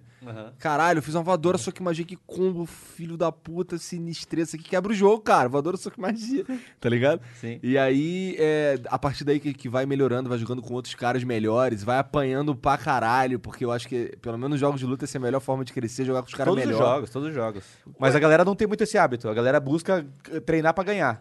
E o cara, eu falo, cara, para de chorar, cara. Você tem que treinar pra ser espancado. É, Pra é. você olhar e falar, cara. Primeiro, pra você sentir esse gosto da derrota, pra você falar que nunca mais quer sentir esse gosto, pra você ter vontade de melhorar. E segundo, pra você olhar e falar, "Puta, entendi, cara, o que, que esse cara faz pra ganhar de mim? Concordo plenamente. É. Sim. Então, no caso do. Como, como o jogo que eu mais curto, eu não treino pra ser profissional nem nada. Eu jogo de sacanagem, eu faço as lives ali, eu jogo o FT3 com os, com os caras que estão assistindo ali e tal. Tem uns caras bons, de vez em quando eu apanho. Ontem eu apanhei. Ontem teve um cara que ganhou FT3 de mim. De 20 ou 30, mas teve um cara. Sacanagem. mas mas o, o. o problema no meu caso é que. Por exemplo, o jogo que eu gosto, que é o The King of Fighter, ele, o, o que tem agora, que é o 14, que tá pra sair o 15, aí os caras estão anunciando e tal. Mas é, é ruim o jogo, sabe? É, é ruim, não é, não tem a essência do The King of Fighters, sabe? E o que a galera joga mesmo pra caralho, que tem jogador pra caralho, a hora que você quiser, é o 2002. Só que esse é um jogo quebrado. Ele, ele com todo esse tempo de vida aí, a galera descobriu uma porrada de coisa que tem nele, que assim, tem sim- simplesmente tem estratégias que são. é, Invencíveis? elas não. Assim, se o cara for bom, ele, elas são invencíveis, tá ligado? Pô, tem personagem que te mata com um combo ali que se você. Assim, é só, tem, começa com 50-50. Então, assim, você não sabe se defende embaixo ou se defende em cima. Sim. E se você errou, você morreu. Aí é foda. Sim. Tá ligado? Tanto que eu nem pego esses bonecos, eu acho isso zoado pra caralho. Eu gosto de jogar na roleta com os caras lá. Então, é, a minha pegada é um pouco diferente nesse sentido, porque assim, não é que eu queira. Não é que eu não queira ser bom, mas é que eu não quero. Eu não quero ser esse arrombado que fica. Você não quer ser injusto. É porque isso é, uma, é um pouco. Porque vai ser bom também, né? Mas é que, é que daí é, existe, existiam umas diferenças do competitivo e do perfil das pessoas, assim. Que daí tem o cara que quer ganhar a todo custo, que é o cara que fica explorando ao máximo e até usa cheat. É, esse cara é otário, né? E tem os caras que eles querem ganhar, só que a sensação de vitória real só existe quando ele acha que a partida foi justa. Entendi. Que, é, que eu acho que é isso que você tá falando. É né? isso É. mesmo. Acho que é isso mesmo. E, eu, e, e, cara, isso aí existe um processo de maturidade, porque antes eu era um molequinho idiota, catava de gordo e ficava dando, ro- rodando o cara no Frente do chão. chute, e- assim. E ficava rodando o cara no chão infinito. Aham. Sim. E, e achava da hora pra caramba, porque eu, eu dei perfect. Né? E hoje em dia, cara, pô, vou jogar CS, pô, qual que é o nível parecido? Pô, qual que é até um pouco mais difícil, porque se eu ganhar, falar, pô, mandei benzaço. Sim. Né? Então, isso, isso aí é uma questão até de, de maturidade das pessoas. Isso é legal porque prova que os games eles também constroem caráter, de certa forma, né? Com certeza. Eu, eu acho que muito do- de quem eu sou, de como eu lido com a vida, eu acho que, na verdade, 90% de como eu lido com a vida eu aprendi nos games. Com pra ser certeza. bem sincero. Não, eu gosto de falar, eu gosto de falar uma frase, cara, que é assim como no jogo, assim como na vida, assim. Então, se você vê alguma pessoa jogando, cara, saiba que Essa pessoa existe. existe muita chance, cara, pra mim é 99% de chance de que essa pessoa tenha os mesmos hábitos durante a vida dela, assim. Por exemplo, se o cara, o cara, o cara é um é um hater, regizaço durante o jogo, esse cara é um regizaço na vida. A única diferença é que pode ser que na vida ele não fale, mas ele, tá, mas ele tá sentindo. Entendi. É, quando eu jogava The King of Fighter no Flipper lá, eu era. Eu era. Quando eu jogava com os caras que eu ganhava. De, porque assim, teve um momento que eu ganhava pra caralho dos caras e era só muito fácil. Aí eu fui pra uma outra liga, tá ligado? então aí quando eu comecei a jogar com os outros caras, eu sinto que eu dei uma melhorada também nesse sentido, no sentido da personalidade mesmo. Porque, porra, eu vi que eu não era aquilo tudo, entendeu? Pra começar. Essa foi a primeira coisa que eu vi. Eu comecei a apanhar pra caralho, caralho. Não, eu não sou de apanhar. Que porra que tá acontecendo aqui? Tá ligado? E aí, Sim. primeiro que você evolui no jogo, eu evolui pra caralho no jogo. E nos Mas jogos. você também acaba evoluindo na vida. E acaba evoluindo na vida. É. Não, eu eu acredito muito que, cara, todos os, todos os exercícios que a gente passa na vida, eles servem de aprendizado para tudo, né? Então, a- o, o esporte eletrônico também é uma ferramenta de desenvolvimento pessoal. O meu pai, é, ele é um cara que me apoiou muito, que ele falava, cara, isso aí é bizarro, o que você tá fazendo, quando eu era moleque. Mas depois ele falou, cara, você tá gostando muito, deixa eu entender o que que é, me explica aí. Pô, tem campeonato, me... Pô, posso ir lá assistir? Pô, vai lá. Pô, aí eu lembro que, cara, na hora que eu saí do campeonato, ele me chamou e falou, cara, você quer ser um bom, um bom líder? Eu falei, cara, quero tal. Ele falou, cara, primeira coisa, você não fala assim com o seu time. Cara, você acha que chamando o cara de burro, o cara vai prestar atenção ou ele vai querer fazer um negócio pra te provocar mais uma vez? Você acha que ele, você acha que ele tá feliz? Você acha que ele fez por querer? E, cara, ele começou a falar várias coisas. E aí ele ouvia eu treinando, ele, cara, pô, toma cuidado. Ele já viu falando, pô, mas e aí, será que a gente vai trocar o cara ou não? Ele, pô, já me deu uma dica, ó, cara, se for tirar alguém, fale dessa forma, seja transparente. Então ele foi um cara que Te deu um guia ali. Pô, ele foi o cara do caramba, assim, pra mim, que utilizou. o- Ele viu que era um negócio que eu já ia fazer, que ele não tava muito curtindo, mas que eu ia fazer mesmo. E, cara, não tinha jeito, porque você, quando, ele, quando ele tirava o cabo de rede, eu comprava um cabo de rede e deixava escondido na minha gaveta. Caralho, eu fazia isso com cabo de força no meu computador é, exato. também. É, então, tipo, ele sabia que não tinha como. Então ele falou, cara, Não Já pode que- contra eles, junte-se a junte-se eles. a eles. Então ele falou, cara, vou usar isso como uma ferramenta de desenvolvimento dele e vou estar do lado dele. Assim. Então, pô, tem um. Ah, legal que seu pai teve essa maturidade também, né? Porque é raro, né? Não, com certeza, com certeza. Não, ele teve do caramba, assim, eu, eu, eu valorizo e admiro muito, assim, não só isso, como outras coisas que ele fez. assim, ele é um cara que, pra mim, é muita, muita referência. Eu te... Isso é uma das coisas que eu acredito que você tem, você tem que ter sorte, assim, que é das pessoas que, quando você nasce, você tem perto. Com certeza você tem muitas vantagens, dependendo da pessoa que você tem, assim, e eu, cara, meu, a minha família conseguiu me ajudar bastante. É, teu pai é gente boa mesmo. Até te trazer aí, né, cara? Exatamente. duas horinhas viajando. Exatamente, cara. Caralho, por quê? duas horas? É longe assim? É, uma hora e quarenta e cinco. Caraca. Isso sem trânsito, né? Porque com trânsito demora umas três horas. Vive, aqui. vive o corona nesse Nossa, nessa hora. obrigado por vir aí, então, Fly. É, nós Caralho. estamos junto, pô. ó, Curto o programa. Eu falei que eu ia colar aí. Não, mas o mais, o mais legal, cara, é que eu pedi pra ele me trazer, porque ele tava parado de boa lá e tal. É, tá aposentado. E aí eu pedi porque eu falei, cara, ô, vou lá na entrevista lá com os meninos lá e tal. É, que ele, ele não conhece, né? Claro. Falando com os pouco dos meninos ali. E, pô, os caras tomam uma breja e eu não vou voltar dirigindo na estrada, Porra, né? tem uma Só que cerveja daí ali. vocês não ofereceram cerveja até Ah, agora. pelo amor de Deus, Fly. Tu viu eu trazendo, pô. É só pegar ali. Tô zoando, eu tô zoando. Não, agora eu vou pegar Não, não, não, tô zoando. Não, agora tu vai beber. Não, eu tô zoando, eu não vou beber. Eu tenho reunião, eu não vou beber, não. Eu tava brincando, eu não vou beber. Eu aceito uma água, aceito uma água. Não, vou... não sério, sério, tem reunião daqui a pouco. Ah, foi, foi, só uma, foi só uma tiração só. Não, ele, ele. Não, ele me trouxe porque ele falou que não tava aguentando. Na verdade, ele não tava aguentando ficar em casa. E aí, saúde. Saúde, cara. Ah, Ele- é, essa, coro... esse- essa quarentena deve estar sendo foda pra todo mundo. Como que você tá com esse negócio de quarentena aí, cara? O que, que você tá achando desse corona, mano? Cara, em relação ao, ao corona, cara, é uma coisa que. Assim, eu, eu estudo, vou procurar informações, mas eu acredito que eu nem tenho muito o que opinar sobre. Você vai adicionar, assim? É, sobre algumas coisas. Porque assim, o que eu acho do corona, porque assim. Eu tenho um estilo de vida que me, me deixa muito saudável mentalmente, que é só me preocupar com aquilo que eu tenho alguma responsabilidade ou algum poder de mudar. Entendi. Então, cara, ah, como que tá impactando X, B, C? Sim, óbvio que eu dou um overview para entender um pouco de mercado, um pouco de, óbvio, da saúde também, para entender a minha família, as pessoas que eu Claro, convivo. é, que óbvio é que algo eu- que você pode ter que controlar também, né? é, então é muito mais um estudo ali, um- uma noção geral ali para entender as escolhas e as decisões que eu vou tomar, mas eu acompanho muito mais as coisas que eu posso decidir agora e que eu tenho, não só do corona, como da vida, assim. Então, pô, eu vou... Entendi como funcionam algumas coisas, então nossa, nossa empresa decidiu que a galera tá home office. Ah, então faz... sim, vocês estão home office lá. Todo mundo faz quatro semanas, vai fazer quatro semanas agora que a gente não abre o escritório. Interessante. E aí, foi, É. foi tranquilo fazer essa... Tranquilo, porque a gente já é uma startup já que, que foi. Já trabalha que, na internet, É, que já né? nasceu, já nasceu trabalhando remoto, sempre foi permitido fazer home office, então todo mundo tinha as ferramentas necessárias, notebook. Então, cara, tá bem tranquilo, assim. né? Mas como humano, você fica preocupado, mano? Porque, tipo, fora a questão estratégica, parada e tal, tem a questão de, caralho, a gente tá vivendo uma pandemia, mano. Tá ligado? Você nunca, você nunca viveu, eu nunca vi, ninguém viu aqui essa porra, tá ligado? Com certeza. Mas aí quando você fala humano, você pensa mais do que, assim? Como você tá se sentindo com isso tudo? Pô, você... tá- eu fiquei pirado, por exemplo. Eu perdi dinheiro pra caralho na bolsa, fiquei triste. Aí eu tô puto agora porque não conseguimos... Pô, vir um cara aqui é difícil agora, mano. Não era Sim, tão sim. difícil assim. Sim, com certeza, com certeza. Inclusive, tinham pessoas aí que não queriam que eu viesse. Mas. É...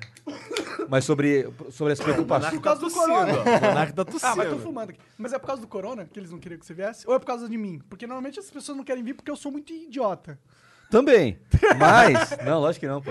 Não, Cara, não me surpreenderia nem um pouco. Não, lógico que não, por causa do corona, pô. Já aconteceu várias Não, mas vezes. não, mas esse tipo de coisa aí sou eu que decido, né? Que- Ah. É que quando é sa... e eu não te acho idiota. Ah, Mas quando, mas quando é de saúde, é, e pode impactar outras coisas, daí Claro, claro. Né, outras Não, pessoas e, e a gente não sobre. fica bravo com o convidado que não quer vir, porque é Com certeza, totalmente com entendido, certeza, né? com certeza. tal. É, a gente até tá tentando implementar aí da menor- melhor maneira possível um formato que a gente faz pela internet, mas não é o que a gente gosta de verdade, sabe? É, porque não é que, é que não é o melhor, né? O melhor é estar aqui com você, pessoalmente, Com pô, trocar uma ideia, tomar cerveja. Não, ia ser diferente, claro, claro.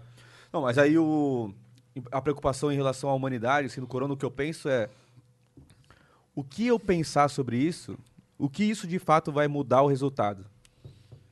Não sei, é difícil calcular, né, isso aí. Não, de verdade, assim. Tipo, por exemplo, eu ficar na noia de tipo, caraca, o que, que vai acontecer? Eu ficar na noia de o que, que vai acontecer, o que de fato vai mudar o que vai acontecer. Bom, e tem também o lance de, felizmente, no teu negócio, é melhor que as pessoas fiquem em casa mesmo, né? Verdade. né? Sim, a gente tá crescendo os números, tem mais jogadores, mais assinantes. Não É. dá pra jogar bola na, na, na quadra, mas dá pra jogar Com Counter-Strike certeza, agora, com né? certeza. Tem mais gente, mas a gente, mas por exemplo, em termos de negócio, também existe uma outra preocupação, que é beleza, agora tem mais gente, mas será que vai haver um impacto econômico tão forte como algumas pessoas acreditam? Que talvez o cara que paga lá R$ 29,90 para jogar por mês, olhe e fale, putz, eu não tenho mais R$ 29,90. Será que isso vai acontecer? Então, assim, Que é uma possibilidade é uma também. possibilidade. Então, assim, a gente tem que tomar cuidado. E. Mas o, eu, eu penso muito nisso, assim, cara, o que pensar. Isso pra qualquer coisa. Não é. Pô, eu vou assinar um. lá, vou assinar um contrato amanhã que eu quero. Cara, eu não fico nada ansioso. Porque eu falo, cara, um contrato. Tá, o contrato tá lá. Eu ficar pensando como vai ser o momento na assinatura. Vai mudar alguma coisa? Ah, sim, sim. Eu, eu- ficar pensando o que, que vai acontecer com o corona, vai mudar alguma coisa?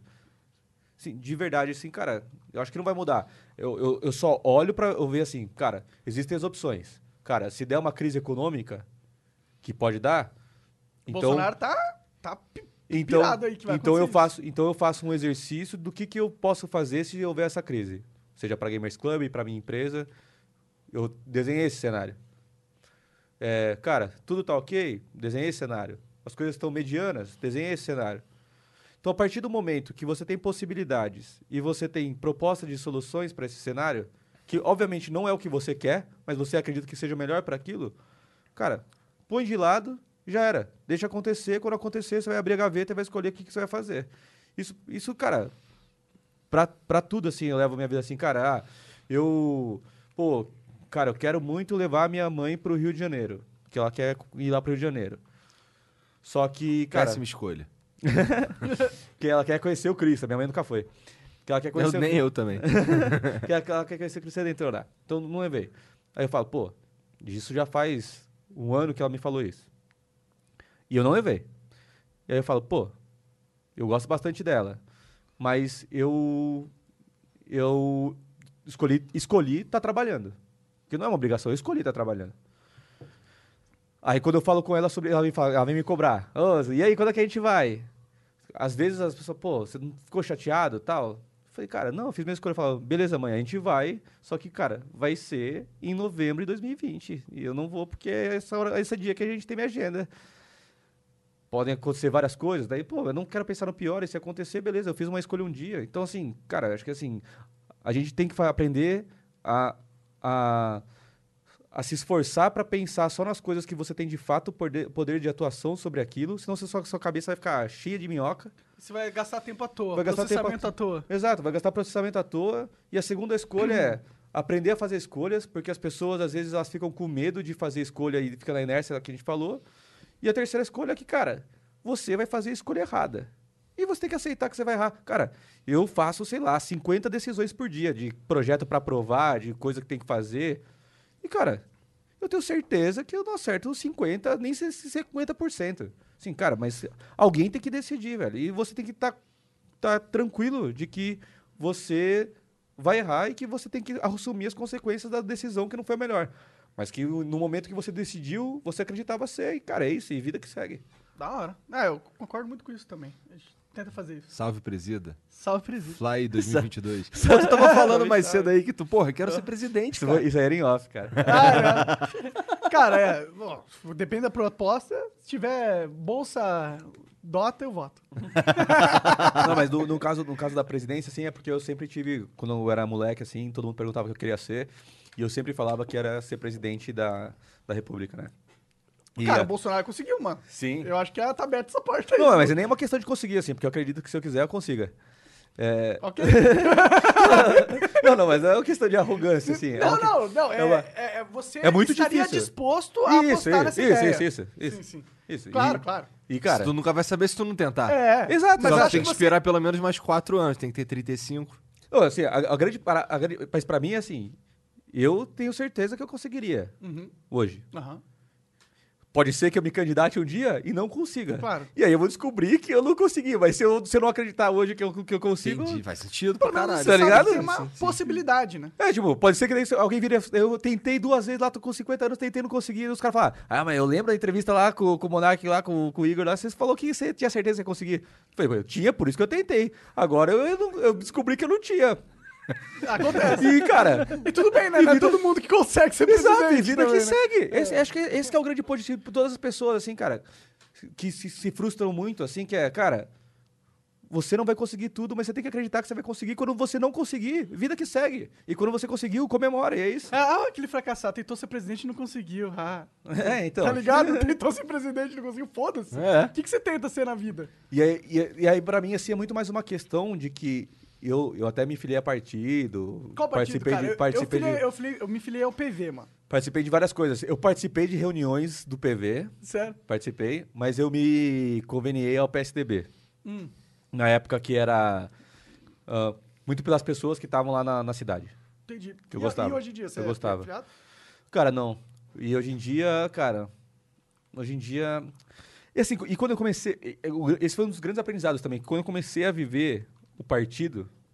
Viu que era uma merda incrível. Não, na verdade, eu comecei a entender que, cara, tem, o partido foi criado. Os partidos foram criados para tentar ter uma homogeneidade de pensamentos, mas que existiam muitos atritos que eles não conseguiam colocar isso em prática e no, que no final das contas você vota nas pessoas e a bandeira do partido tem importado muito, muito pouco, assim. Ah.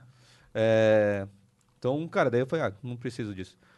E aí a questão da e a questão da presidência ou do, da, da minha carreira política para o futuro assim tá muito mais relacionada ao ao futuro que eu eu- hoje hoje eu não tô pensando mais assim eu já pensei que cara vou fazer isso depois isso depois isso depois isso. Eu não penso eu não tô pensando nisso hoje porque como eu trabalhei no governo eu vi que existe hoje por exemplo eu quero falar cara isso aqui tá ruim vamos mudar.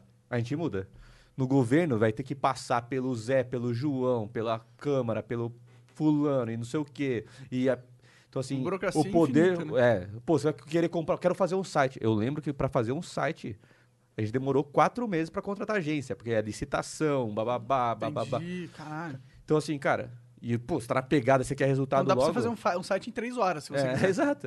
E aí você quer, pô, você quer entregar resultado, é, fazer um negócio acontecer, então eu entendi que pelo menos pela mentalidade que eu tô hoje, faz muito mais o setor, faz muito mais sentido para mim o setor privado do que o público. Até Que bom, fico feliz. É. Acho que eu, não, não, não porque não, não porque eu acho que vocês seriam um mau político, é porque eu acho que todos esses políticos são os filhos da puta e que quem não é filho da puta vai se tornar um filho da puta. É só questão de tempo. Cara, eu acho que quem não é filho da puta é, não é, pode não ser, pode se tornar, pode não ser, e aqueles que não são, eles têm pouco impacto. É, ainda por cima. Mas, eu- Mas mesmo, eu, mesmo mas eu acho que cara- não são, não É são. porque eu, eu sou, eu sou muito descrente, cara. Eu. eu não- não- Bora criar o PG? O que, que é o PG? Partido Gamer. Partido Gamer. Aí, ó. Tamo alinhado aqui, ó. Tamo alinhado. Tamo roots. Caralho, eu votava pro Partido Gamer. Os gamers são os caras que sabem, pô, jogar jogo estratégia, cara. Não, os gamers. Sou ouro no StarCraft. Os, os gamers, eles têm. Eu nem sei qual que é o rank mais, eu sou ouro. É, diamante. os, ó. os- os gamers, eles têm uma. Tem uma. Visão analítica das coisas, com certeza, com certeza, estratégica. com certeza. Eu acho que a gente, como a gente lida com sistemas a vida inteira, porque o jogo é um sistema. E o objetivo do gamer é usar o sistema da melhor forma possível pra ele vencer. O sistema político é um sistema. É, a única coisa que o gamer. E, cara, eu tenho acompanhado muito, assim, né? Porque eu gosto dessa parte da- do jogo como ferramenta de desenvolvimento. O gamer tem um hábito que a vida não tem, que é o reset.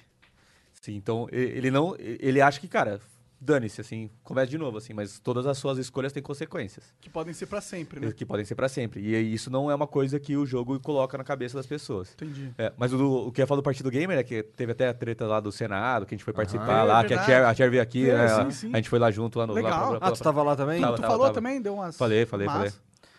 Aí. Não, e foi mais engraçado, porque em vez de colocar presidente da Gamers Club, eles colocaram assim, presidente do Counter-Strike. Caralho! Aí sim, Caralho. puta Eu também já banca, pensei se eles colocam presidente da porra toda. é melhor, inclusive. E aí. Por isso que se chama de presida ou já te chamava de presida antes? Não, já chamava. A galera já, uma galera já chamava antes. É? É, e daí ficou, ficou mais famoso porque eu meio que virei. Ficou- uma galera já chamava antes, mas começou a pegar mais mesmo, faz uns dois anos, que eu virei um personagem da stream do Gaulês, né? Ah, é? É, porque daí, que ele é meu amigo, daí a gente vai li- vai ligar lá fazer um negócio, daí falava, ligava, e aí, presida, e aí, presida? Só que daí a galera tava ouvindo, daí vendo e tal, daí eu chegava, eu, presida, presida, fala aí e tal. E ele é um cara, ele é um cara que tá com alcance gigantesco, e daí Porra. a galera. Aí o jeito que ele me chamava acabou se tornando o jeito que as outras pessoas começaram a me chamar também. Ah, legal, que carinhoso. Ele tem, uma, ele tem uma parcela de grande de responsabilidade desse apelido aí. Porra, Gaulês. Não, é, é legal, é legal, eu curto. É... Não, mas eu queria falar que aí a galera do- dos games, elas, em algum momento, a gente vai precisar ter pessoas do nosso mercado no Senado, numa Câmara. Por que não? Se pode ter um retardado sendo. Pre... Por que não pode ter um gamer, né? Tem a bancada Não, da não, bala, não, tem vai que ter a bancada dos ter- games. Não, vai, vai ter a bancada. Não, não é brincadeira. Vai ter a bancada dos games. Vai, vai ter que rolar em acredito. breve. Vai ter que rolar em breve. Vai ter que. Eu, vou, vou- vou organizar isso aí também. eu, eu acho que se não for uns gamers filha da puta, se não for a galera do Dota, talvez dê certo a parada. Não é farpa se for true. É, então, isso aí, isso aí foi pro Kim, então, que é doteira. Ah, o Kim é doteiro, verdade. né? é, o Kim é esse filha da puta. O Kim já veio aqui também, né? Vê, Sim, vê. sim. É, o que de vez em quando eu chego umas mensagens. Faz um tempo que não chega, mas chega, vira e mexe, chega umas mensagens aí. Qual é? Bora jogar um Dota. É. O de- O Kim é doteiro mesmo. Ruim pra caralho, mas é doteiro. Tá vendo aí a comunidade do Dota? Tóxico, tóxico. Tóxico, lixo. Mas tá aqui o? Kim é. Não, foda-se. Não, na, na- Gamers Club a gente tem as punições dos tóxicos, né? A galera reporta, aí você toma um cartão um dia, dois cartões sete dias, três cartões. É... Não, é 7, 30 e permanente. Sete dias, 30 dias e permanente. Se Tem muita gente tão permanente? Tem, cara. A gente tá com mais de 100 mil banidos. Caralho! 100 mil banidos. É isso aí. Quiser uma comunidade boa, então tá lá. Tu tem uma ideia de quantos caras estão jogando? tem- Qual que é o tamanho da comunidade Qual que é o ativa da usuário GC? diário aí? De ativa, de ativa a gente não comenta, mas a gente tá com. A gente tem mais de um milhão de pessoas registradas na Gamers Club hoje. E tem bastante ativo. E aí, a- o, falando pra comunidade aí, que é, e até de startup e tal, quando a gente tá falando de um modelo de negócio do Brasil que é freemium, a gente tem um- uma grande, um grande desafio que a gente está buscando resolver, que é muitas pessoas não veem tanto valor em pagar, porque já é legal jogar de graça. O que, que- qual que é o... E aí o custo é, É. gigante, porque Entendi. tem, porque tem muitas pessoas jogando de graça, Aham. e a então a gente está nessa fase aí. Então tem como entrar na GC e jogar de graça. Sim, você cria seu perfil, você joga de graça, você baixa demo de graça. Quais faz- as vantagens do Premium? Os premium, a gente tem dois planos, né? Que é o Plus e o Premium. O Premium é R$29,90 e o Plus é R$14,90. Se for do pago mensal, né? Se for dos os maiores tem anual e tal, você tem desconto. Para Plus, você tem cosméticos na lobby que você pode colocar a sua medalhinha. Então, você assiste a stream do Gaulês, você ganha uma medalha do Gaulês, você coloca lá que você é um Gaulês, você consegue mexer nos cosméticos na hora de desafiar as pessoas. Legal. É, você consegue jogar as partidas ranqueadas, que, se, que é da fila solo. Só consegue se você for assinante. Ah, servidores for fun lá para você aquecer, para você jogar lá os mapas. Esse é do É. Plus, tá falando? Isso, do Plus. Tá. Para você aquecer, você pode jogar os mapas é, com, é, é, com prioridade de fila. Então, se tiver um free, eu quero jogar um AWP Map. Tem um free lá, eu entro, eu, eu kiko free. É, você vê menos ads, coisas desse tipo, assim. Então, assim, tem bastante benefício que, cara, melhora bastante a sua experiência. E o Premium, você ainda, além dessas, de- dos, dos benefícios do Plus, você tem acesso a todos os campeonatos e as videoaulas da Games Academy, que, por sinal, este mês estão é, abertas. Não, Ah, estão abertas abertas. pra todo mundo? Estão abertas. A gente deixou. Fallen tá dando aula lá? É, a gente deixou Ah, ele aberto. sabe uma coisinha ou outra pra ensinar. Acho que ele deve ter alguma coisa. né? E as, ala- as alas as alas estão abertas lá. Nessa época de, de Covid, a gente achou que era, seria, seria legal, nessa época de quarentena, deixar disponível para a comunidade. Porque, por mais que não seja um valor tão alto, né? Aliás, eu não acho nem um valor alto, porque o cara gasta numa sentada de bar 30 reais, num, um, É, num é lanche. Por algum motivo, a galera acha que comprar co- é, mensalidade online é ultra caro. Pô, a gente pede vintão por mês no Flow, só essa cerveja aqui foi cinco. É, tá exato. Não, exatamente. Não, é, e às vezes eu, eu entro pra jogar com a galera, e eu troco uma ideia com o Free, troco uma ideia com o assinante, se ele tá gostando. Questão, esse é um negócio também que é legal da, da galera de, de achar, de se sentir parte da comunidade, de brincar, de me chamar de presida e tal. Cara, porque a gente realmente se importa. Se você vê assim, cara, no Twitter, às vezes lá, eu entro lá de madrugada, lá antes de dormir, vejo que quem tá reclamando e falo, cara, olha o DM aí, ou me responde aí o que, que aconteceu, pra eu entender, pra eu melhorar. E às vezes eu entro lá pra falar com os caras, e aí, cara, por que você não tá pagando? Ah, cara, porque tá difícil aqui, minha grana tá apertada e tal. Eu falei, ah, pô, é justo então, mas tá sem trampo? Não, tô trabalhando então. Eu falei, ah, então você tá com uma fonte de receita? Parece entrevista às vezes, assim. Mas aí, às vezes eu quero entender, assim, porque a gente manda ele pesquisa. tá é, exato. dinheiro ali. Porque assim, obviamente que eu ficaria muito mais feliz se as pessoas assinassem. Mas eu sempre acho que a culpa é, é minha. Porque assim, se eu, se a pessoa não tá pagando, Tinha algo que eu poderia estar fazendo pela tarde. Exato. Não é, que, não é que o cara é um, é um filho da puta. Se o cara não tá pagando, é porque, cara, ele não quer, ele não pode, ele não vê valor. E é o meu papel fazer algo para que ele entenda que faz sentido. Seja melhorando as funcionalidades, seja Marketing. o marketing, seja valor, seja mensagem. Cara, que- porque sou eu que quero. Né? Sou eu que quero essa transação de valor, Sim, não é ele. sim. Ele não quer pagar. né? Sim, Eles querem usar. quer dar dinheiro pra É, ninguém. exato, exatamente. É. Sim, então, é, apesar que no nosso caso Gamers Club tem um negócio muito legal, assim, que existem várias pessoas que assinam e aí o motivo, o cara, o cara coloca lá, pra apoiar a comunidade. Às vezes o cara tá sem jogar, porque quem, quem não tá jogando tende a cancelar, Aham. né? E a gente vai falar com essa pessoa, falar, pô, por que, que você não tá gostando? Por que, que você não tá jogando? Porque a gente não quer que ele cancele a assinatura. E aí o cara fala, não, não, tô ligado, que cara, tá, eu tô deixando aí porque eu, eu curto. Que é nóis. É, não, eu curto, Cara, eu curto. A gente tem 160 apoiadores aqui no Flow.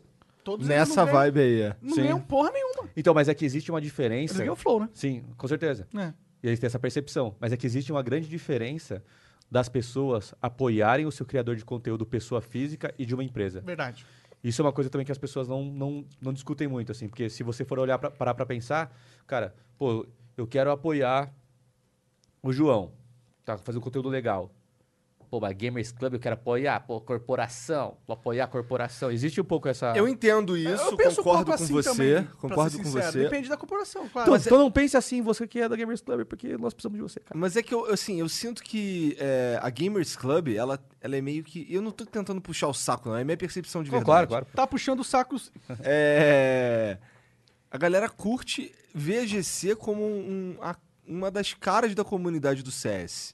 Então eu acho que nesse sentido você, você tá um pouco mais distante do, do- do- da visão que as pessoas teriam de uma corporação ou de uma empresa, mais pro lado da comunidade. Igual você tava falando, o cara paga o trintão lá pra ajudar a comunidade. Tá sim, ligado? sim. Porque ele tá de fato ajudando a comunidade, porque a GC ajuda a comunidade. Exato, Então- mas.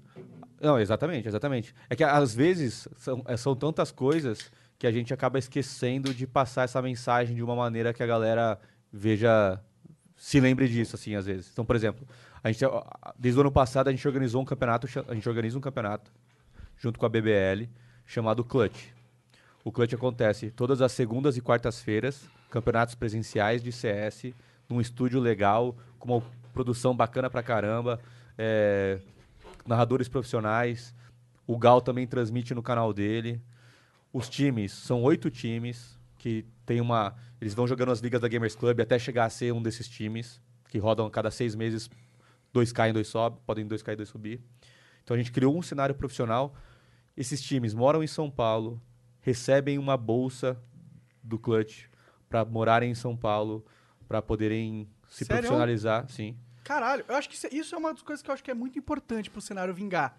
Tem que Tipo, ter uma estrutura. regar os caras. É, tem que ter uma né? estrutura, Exato. é, tem que ter uma, uma escada.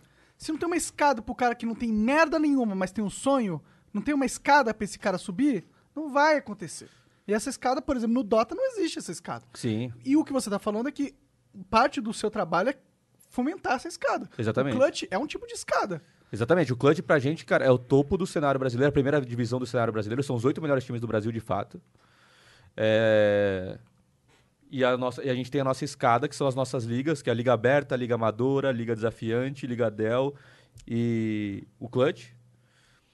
Que, cara, nessa escada aí a gente tá falando de, de mais de 1.500 times. É, Então tem muita gente querendo competir, querendo chegar lá no topo no Brasil. E o Clutch, por exemplo, é um, é um baita investimento que a gente faz. Nessa temporada agora a gente está sem patrocinadores ainda. É, E, como é que vai rolar essa parada aí, já que é presencial e não tá rolando presencialmente? Voltou agora segunda-feira online. É. É. É, o bom do jogo é isso. É. né? E aí os narradores estão de casa e os jogadores também. Como a gente fazia as transmissões O, antigamente. o Gaules narra o clutch? Na, Que da hora. Narra daquele jeito dele, né, né? narra. narra sem É, narrar. é, acompanha com a galera. É o companheiro, é o acompanha com a galera. Segunda, quarta, segunda e quarta-feira, ah, a partir das 6 horas. Na Twitch da... Na Twitch do Gal e do Clutch Circuit. Show de bola. E, é, valeu pelo espaço. E aí, e aí, não, mas é, e às, vezes a gente não, a gente se esquece de passar essa mensagem que a gente faz isso pela comunidade, porque ah, esse dinheiro que a gente investe para que os times consigam estar lá jogando, obviamente que tem o apoio das organizações, também tem os clubes que estão investindo lá para eles continuarem morando, ter o salário e tal, mas a gente ajuda bastante ah, no valor. Quanto- é, posso perguntar quanto, O que ganha, eu- quanto, que ganha um cara do clutch? Tem gente que vive de clutch? Do jo- o jogador profissional? Alguém, é qualquer pessoa. Não, todos os jogadores profissionais Vivem que jogam do clutch vivem do salário do clutch. Do, vivem do salário do time Uhum. e parte do o, o time, parte da receita do time é a bolsa do clutch. Você pode me dar uma média disso? Cara, varia muito mesmo, assim. Sim, mas... Mu- Muito mesmo. Que, que- O do- jogador inicial, quanto que ele pode esperar ganhar, assim? Cara, no Brasil, cara, tá indo de mil a 10 mil. Entendi. Só que, hora 10, demais. só que 10 mil são. Os top, top, top, top, top, top, são top. Talvez eu conte no meu dedinho e no meu anelar, assim. Entendi. É, isso no Brasil. Lá fora, lá fora a gente tá falando de, cara, 5 mil a 30 mil dólares. Isso é- Entendi. Queria ganhar 30 mil dólares por mês. Ainda mais na conversão de 5 para 1, né? Porra! É, é, isso- é isso que a galera diz aí, né? Eu não tenho muito bem esses números. Mas o. É só, pra, só pros moleques sonhar, que a gente, a gente pergunta essa parada pros moleques que estão assistindo Cara, sonhar. se o cara não sabe a cifra, é difícil visualizar tá, a parada, tá ligado? Às vezes saber o que, o que- qual que é a grana realmente. O que, que realmente tá rolando. É importante pra galera Sim, até sim. saber se ele quer realmente. Sim. Não, aí tem os caras que, pô, estão nos times mais amadores, né? Porque o time não tem nenhum patrocínio, é um cara que tá investindo pro negócio crescer, que aí vão ser 50 reais. É, o cara tem lá, sei lá, 100, 200, 300 reais, que é só uma ajudinha ali de custo pro cara ter. uma- Comer. É, pro cara fazer alguma coisinha ali. Então, é do e o cara tá falando, tipo, cara, isso aqui é uma ajuda de custo, ou seja, você pode fazer outras coisas, né? Que você não Claro. vai viver contra... Então, assim, existe essa, essa, essas, esses times mais amadores, né? Que é tipo jogar futebol na várzea. Tem cara que vai jogar futebol na várzea e ganha 50 conto pra jogar o jogo. Pô, dá uma luz aí num time amador que você tá achando que tá indo muito bem. Um, um- um novo sucesso aí, mas que é pequeno. cara, tem, existe? tem muito time, tem muito time. Pô, de tem algum 1.500 times vai ser foda pegar um. É, tem muito é, time, tem muito time. injustiça dos outros. Tem muito time. E tem muito time mesmo, assim, que aparece. A galera tá jogando muito bem, assim. Mas, o, por exemplo, esse do Clutch, cara, a gente tá investindo para ele acontecer. Que aí, aí, só esse projeto aí, a gente tá falando de mais de 2 milhões de reais. Que é de. Nesse ano, ou- No, nesse ano. É uma temporada por ano. Tipo, Duas temporadas, é, dois splits. Um split primeiro semestre, outro split segundo semestre. Entendi. E assim, porque tem a bolsa, tem premiação, tem a produção. é, E aí, pra gente poder fazer isso, é com o dinheiro do assinante. Né? É com o dinheiro da comunidade. E a gente tá, a gente tá devolvendo a comunidade, assim. É um- Então, é um esquema tipo compêndio mesmo, né? Tipo, tudo que você apoia reverte pro seu próprio pro seu, pro seu cenário. Exato. E é assim, é essa mensagem que a gente busca passar para as pessoas e às vezes porque às vezes eu também ficava meio encanado de falar, cara, talvez a gente tenha tá muito over assim de comunidade, porque pô, quem deu o título pra gente que a gente tá fazendo as coisas pela comunidade? Às vezes eu tinha um pouco essa encanação assim de tipo, Mesmo. Por que, que a gente é o altruísta da parada? Por que, que a gente não é só uns egoístas querendo fazer o nosso? É isso? não, não, tipo, às vezes a gente fala assim, pô, e a comunidade pediu, então vamos fazer clutch. Mas tipo, quem falou da comunidade que a gente é a comunidade também, assim. Entendi. Eu, eu Mas tava... é, mas. Não, é, eu acho que. Eu acho que eu- agora eu cheguei à conclusão de que é porque muitas pessoas, quando eu conversei sobre isso, de tipo, pô, por que vocês estavam mudando muito a mensagem da comunicação e tal? E eu falei, cara, sei lá, eu tava achando que tava. A gente tava muito se achando demais. É, e- vocês não podem querer é, sugar o oxigênio de todas as outras iniciativas dentro do cenário, né? Não, com certeza, com É, certeza. Mas, tipo, reconhecer que vocês são a referência agora é só justo, né? É, então. Aí eu ficava um pouco nisso, assim, tal, da maneira como a gente se posicionava, mas eu falava, cara, pô, e não é ONG, o cara tem que, o cara tem que pagar porque ele tem que ver valor, não é porque ele quer Ah, isso ajudar. é importante. É, então, a gente está pensando bastante sobre isso, assim, porque de fato a gente precisa.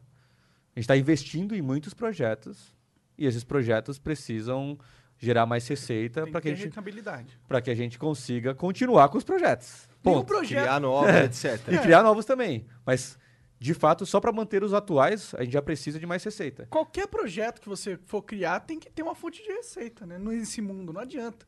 E o brasileiro tem esse pensamento, né? De não se importar tanto de como vão ganhar dinheiro, porque acha que é errado, né? Sei lá, a gente meio que Rola um pouco disso, né? Rola é um ensinado que querer ganhar dinheiro é errado. Você é, ou é mercenário, ou você é Burguês, filho da puta. burguês, filho da puta, quando na verdade você é um cara inteligente que você quer ganhar dinheiro. Claro que você quer ganhar dinheiro. É, rolou um pouco disso, né? Tipo, não- Você não sabia que a gente vendeu, assim, não saiu essa notícia.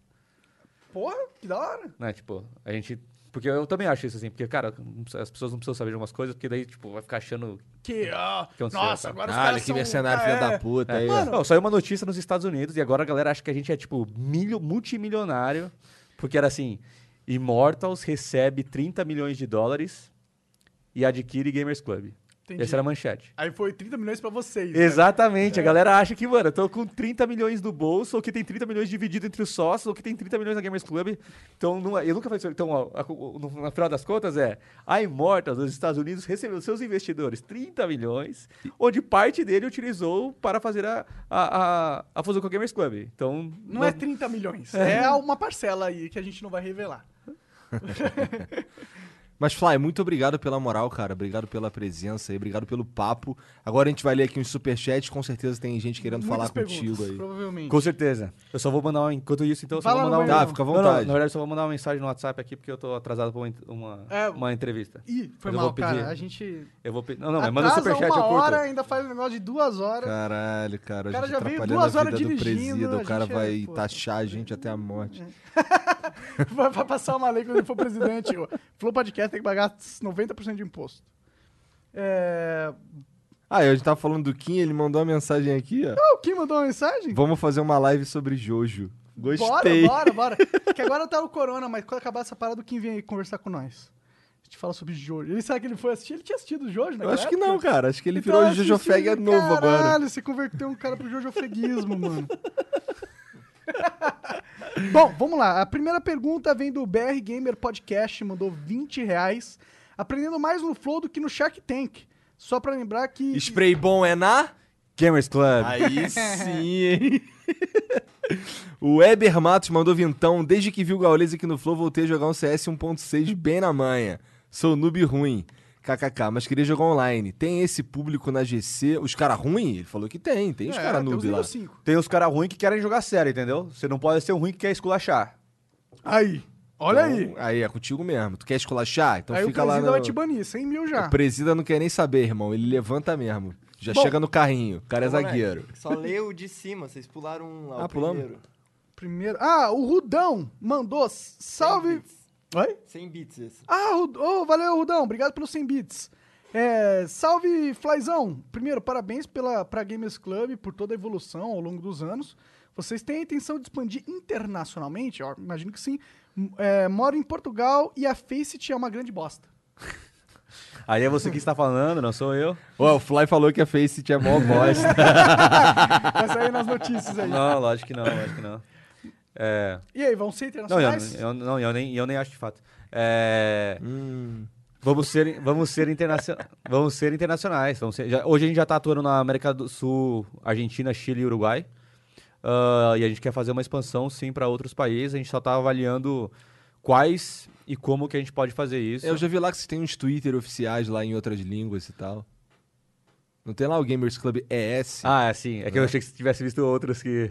secretos. Ah, Eita! não, então não. existem outros secretos. Ah, existem secretos. Vai procurar. Seja você o Vazou- primeiro seguidor do... Vazou primeiro no Flow Podcast. Vazou aqui, vazou aqui. Mas sim, a gente quer, a gente quer expandir sim. Legal, e esperamos cara. contar com você, meu brother. Esse cara que tá lá em Portugal, pra ele jogar na GC hoje em dia é complicado por causa de... Ping, né? Vai ficar com uns 200. Mas ser muito ruim a experiência, Usa não vale a esse pena. lag talvez melhore um pouco. É, tenta o Exit Lag, cara.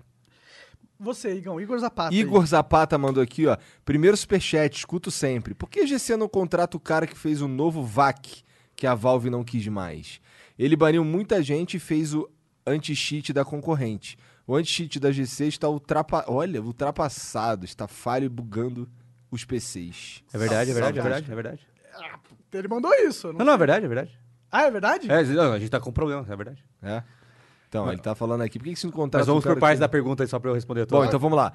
É, ele, quer, ele quer saber por que que vocês não contratam o cara que fez o novo VAC. Ah, entendi. Cara, eu não sei se é a mesma pessoa que eu tô pensando. É, se, se você estiver falando daquele cara que baniu várias pessoas analisando os dados, na verdade ele não fez um novo VAC, ele só fez uma lista dele lá pra banir. É, e a gente conversa com esse cara. E esse cara não tá com uma ferramenta pronta pra nos ajudar. Então mas há aí- um movimento para melhorar o anti-cheat da GC. Sim, com certeza. Hoje o anti-cheat da Gamers Club, ele é desenvolvido em parceria com uma outra empresa chamada Emac Lab, que eles fazem o nosso anti-cheat, praticamente, é, o foco deles é fazer o anti-cheat da Gamers Club. É, e, de fato, a gente está vendo com algumas pessoas que elas estão tendo problema, algumas pessoas estão tendo problemas de performance. É, nosso time já está ciente e já já Estamos trabalhando nisso. já estamos trabalhando para resolver isso, que não é a maioria, então, mas sim, existem pessoas com problema de performance. E em relação à detecção de cheat, existe um grande problema que é. Cara, sempre vai ser uma briga de gato e rato. Então, pessoas vão estar desenvolvendo cheat, a gente vai estar trabalhando no, no anti-cheat. Então, e outra coisa é que nem sempre a pessoa é banida na hora, né? Porque, cara, existem diversas formas daquela pessoa ser detectada e banida. Seja vendo da tela e tirando print de que o cara tá vendo através da parede, seja de comandos que a pessoa tá usando, de códigos que estão rodando no PC da pessoa, várias maneiras de, de avaliar isso. E as pessoas aprendem a burlar essas maneiras que a gente avalia, a gente te- descobre como elas burlam e a gente vai indo nessa briga de gato e rato. ah, e a gente sempre está atento e a gente sempre está trabalhando para que isso melhore. Agora, vai ser 100%? Não vai ser. Valorant falou que, cara, vai ser muito bom e, cara, já anunciaram o cheat para Valorant, tem vídeo disso. E eu acredito que vai ser muito bom. E eu acredito mesmo. Conversei com, quando eu tava em Los Angeles lá, conversei com o pessoal. Mas, cara, Vai ter o GC Valorant? Tipo, não. Espero que sim. Cara, não tem. Não tem. Não tem. Cara, o sistema de segurança é 100% seguro. Do banco não tem, assim. Então, cara, vão ter problemas. E a Sempre gente vai ter que... alguém que vai saber como burlar. Exato, né? é isso. Assim, o nosso papel é trabalharmos para evitar que isso aconteça e banir as pessoas cada vez mais rápido.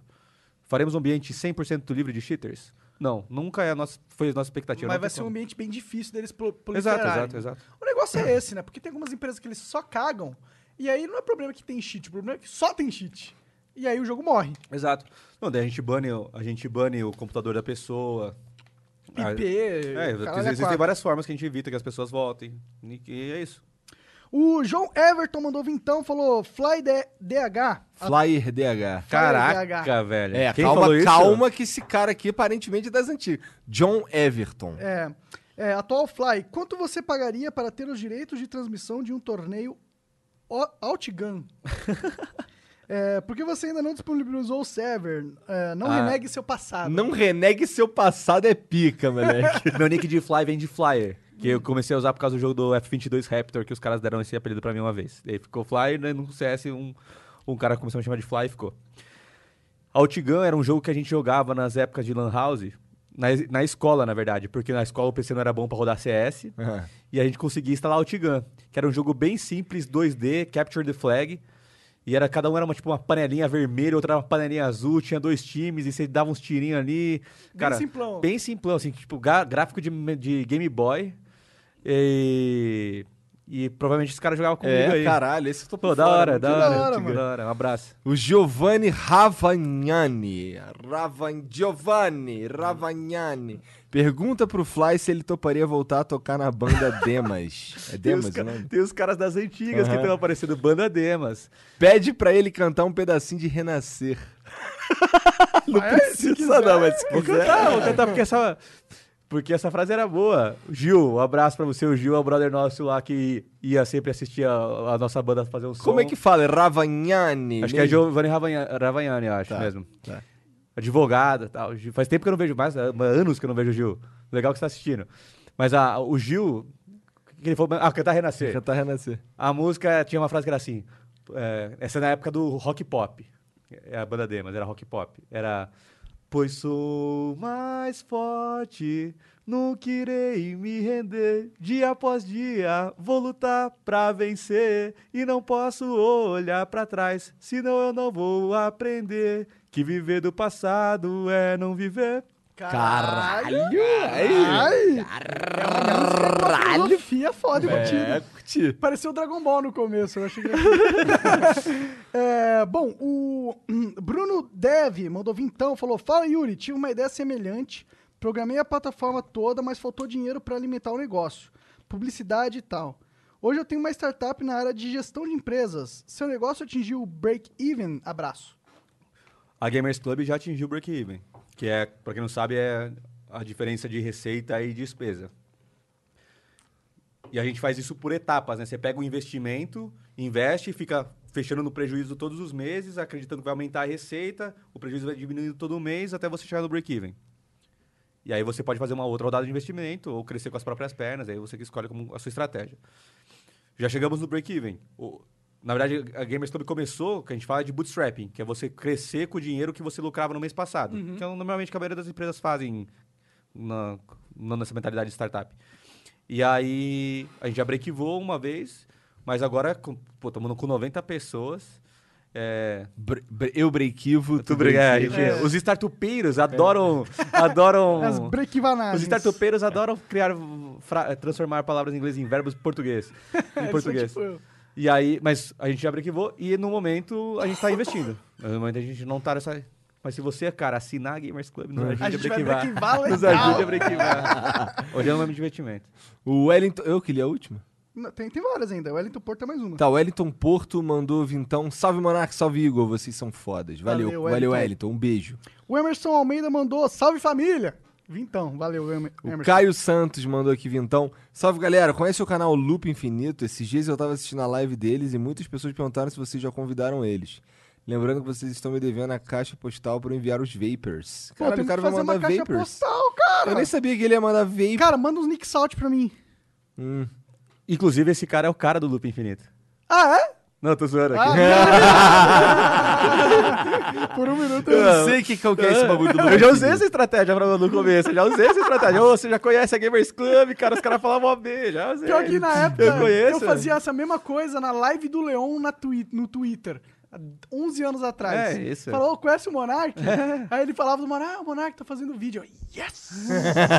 Exatamente, cara. A vida, a vida é marketing também. Total. Ô, só deixa eu dar um salve pra galera parar de mandar o, o superchat, porque não tá atualizando a página pra variar o YouTube. Ah, Não, você gente. tá de sacanagem Não, com cara, isso. tu claro, ó, ó, Gá, logo logo a gente vai estar na Twitchzinha, vai ser só beats Ó, o. Monark tá mandando aí, ó. Ih, Ih, caralho. Ih, Vazou primeiro aqui no Flow Podcast. É bom. Uma notícia sobre o Flow Podcast. no futuro, mas deixa quieto. Bom, é, o podcast, podcast, podcast Pills mandou vintão. Salve, fiz a recomendação do Discord. Onyx Khan, um head tech da cannabis. Ó, os criadores foram no podcast do Primo Rico e os caras são muito inteligentes. Seriam seria interessante trazê-los. Abraço aí, galera. Isso é legal. Legal mesmo. Obrigado por mandar lá na recomendação do Discord, cara. Isso ajuda pra caralho. Valeu pra mesmo. caralho. Se tiver o contato deles também, por favor. O Marcos Ferreira mandou vintão. Um salve pra galera do Flow. Tenho 29 anos, sou pós-graduado na área de história, mas sempre fui apaixonado por games.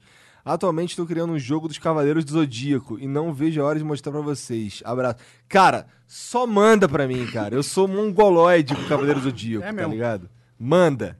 O é, Atreuson mandou bits, né? Porque não tem o superchat aqui, é bits. É, mesmo não entendendo muito CS, adorei a conversa. Parabéns por mais um programa foda. Principalmente pro mito do Gianzão, moleque bravo demais. Poderiam mandar um salve pro Twilight Griffons. Um beijo pros Twilight Griffins. Beijo aí, cara. Twilight Griffins. Olha o nome dos caras, moleque. Parece até o nome do time que o Monark inventou, tá ligado? Twilight Cheiro aí. Griffos é, é Grifos do Crepúsculo. É tu agora. Bom, o Gustavo Separandi... É, Caralho!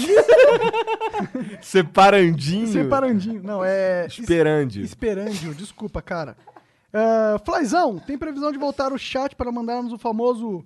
Quer a outra? Ota? Quer outra? É que na Gamers Club a gente bloqueou o chat das pessoas de times diferentes. Porque o chat até então só servia para as pessoas ficarem xingando os outros. Né? E aí criava esse ambiente tóxico. Então a gente decidiu tirar e tá dando certo. Me parece uma boa decisão, pra ser sincero. É. Eu gosto dessa É, decisão. e tá dando certo. Mas é legal também, porque às vezes você quer, pô, cara, você joga bem, me adiciona aí e tal. e a Tem gente o- perde isso, tem seu ônus também. É. Mas por enquanto o seu bônus está se provando mais melhor. Não, porque, cara, tem gente que fica mandando é, o C4 tapete. Ah, O, o cara tá A, fa- porque o cara não gostou do cara do, outro do, do time dele e fica aloprando o cara do time dele. Entendi, entendi, É, entendi. É, aí- o, é o feeder do Dota, esse cara aí. Exatamente, Tá. exatamente. Não, daí a, galera- a gente bloqueou o chat. Daí no CS tem umas tagzinhas do lado do nick, que é tipo o seu tag do time que você pode criar ali. Aí o cara ficava criando várias tags. Tapete. B. caralho. Meio. E aí o cara morria, ele não sabia que não tinha chat, ele ficava trocando o nick dele, a tag dele, pra, Pra- denunciar onde tava o colega. E agora não pode trocar você tag também? Agora pro- proibiu o tag também. Caralho, que merda. É, os caras conseguem destruir a- um A bagulho parada, que era pra ser maneiro, os caras conseguem ser babaca a ponto de acabar com eles, né? Os caras são pica. É tu agora. Não, sou eu. O Gagai mandou 100 bits. Salve, Monark. Salve, Igor. Queria saber se há possibilidade de trazerem o Alan Zoca. Eu quero muito ver ele aí. Abraço. Cara, o Alan Zoca, acho que a gente pode falar isso aqui abertamente, porque não me parece ser um problema pra ele também. Ele, ele é um dos caras que não, sei lá, cara, não tá no momento dele vir. A gente já convidou, tá de sacanagem, a gente convidou o Alan Zoca há muito tempo mundo, atrás. é. E ele, ele não tá no momento. É que assim, sabe, uma parada que eu tava conversando com o Dave, inclusive, o Dave já veio aqui duas vezes. E ele já me falou pra mim explicitamente que se não fosse eu, ele não vinha. Tá ligado? Eu entendo que pro. Eu, eu acredito que pro Alan seja algo parecido. O cara, eles não, não vem, cara, entendeu? Mas Né? é, o cara não quer se expor. É, o Dave é o tá cara também que ali. não quer ir ali, entendeu? Ele veio aqui porque eu sou amigo dele e É. é por isso. Senão ele já ele não vinha, entendeu? Então, E assim. a gente respeita isso É, pra a gente caralho. respeita pra Ninguém é caralho. a vir no flow, É. vem se É, quiser. exatamente. Bom, o Veiga, grande Daniel Veiga, mandou aí 100 bits. O Flow é foda. E mandou um link ali no, na- no tweet com o, o formulário pra quem quiser entrar na organização da plataforma do Flow. Vou, vou twittar essa porra. Vamos mandar essa porra aqui no Twitter. Demorou? É, depois a gente twitta isso aí. E é isso. Obrigado, Fly. É obrigado isso? Pela moral, É isso, obrigado pela atenção. Obrigado pelas duas horas de viagem pra chegar aqui. E mais três horas de conversa. É nóis, tamo junto. Tá muito- atrasado pra tua parada. É, eu tava, eu, liberar. tava, é, eu, tava, eu, tava, com- eu tava mandando mensagem aqui pedindo, pedindo pra esperar um pouquinho. Tá. Não, pô, muito obrigado pelo convite. Foi um prazer conversar com vocês. Eu, pô, não conhecia vocês pessoalmente, a gente nunca tinha trocado uma ideia. Então, pô, curti pra caramba Prazer é acompanhar nosso, vocês. é, conhecer vocês, já acompanho o podcast aí, então Legal, já, já sabia como funcionava a dinâmica aí. Massa. E eu fiquei meio encanado de não saber se eu podia contar. Se eu ia, eu falei, cara, mas o que, que eu vou falar? Os caras contam umas histórias mó legais lá, eu vou, eu vou falar sobre o quê? Assim, fiquei pensando como é que eu ia contar. No final das contas, passou mó, foi um bate-papo mó legal, Pô, assim, massa. porque passou mó Passa rápido. mó né? rápido, é. Eu nem vi, assim, falei, pô, vamos continuar trocando ideia e tal. Só que daí eu olhei, tô atrasado aqui, já tô me ligando oito vezes. Tô atrasado aqui. É, inclusive, obrigado, Vicky, que está conversando com a pessoa que eu deveria estar conversando agora. É, pô, e obrigado a todo mundo que acompanhou.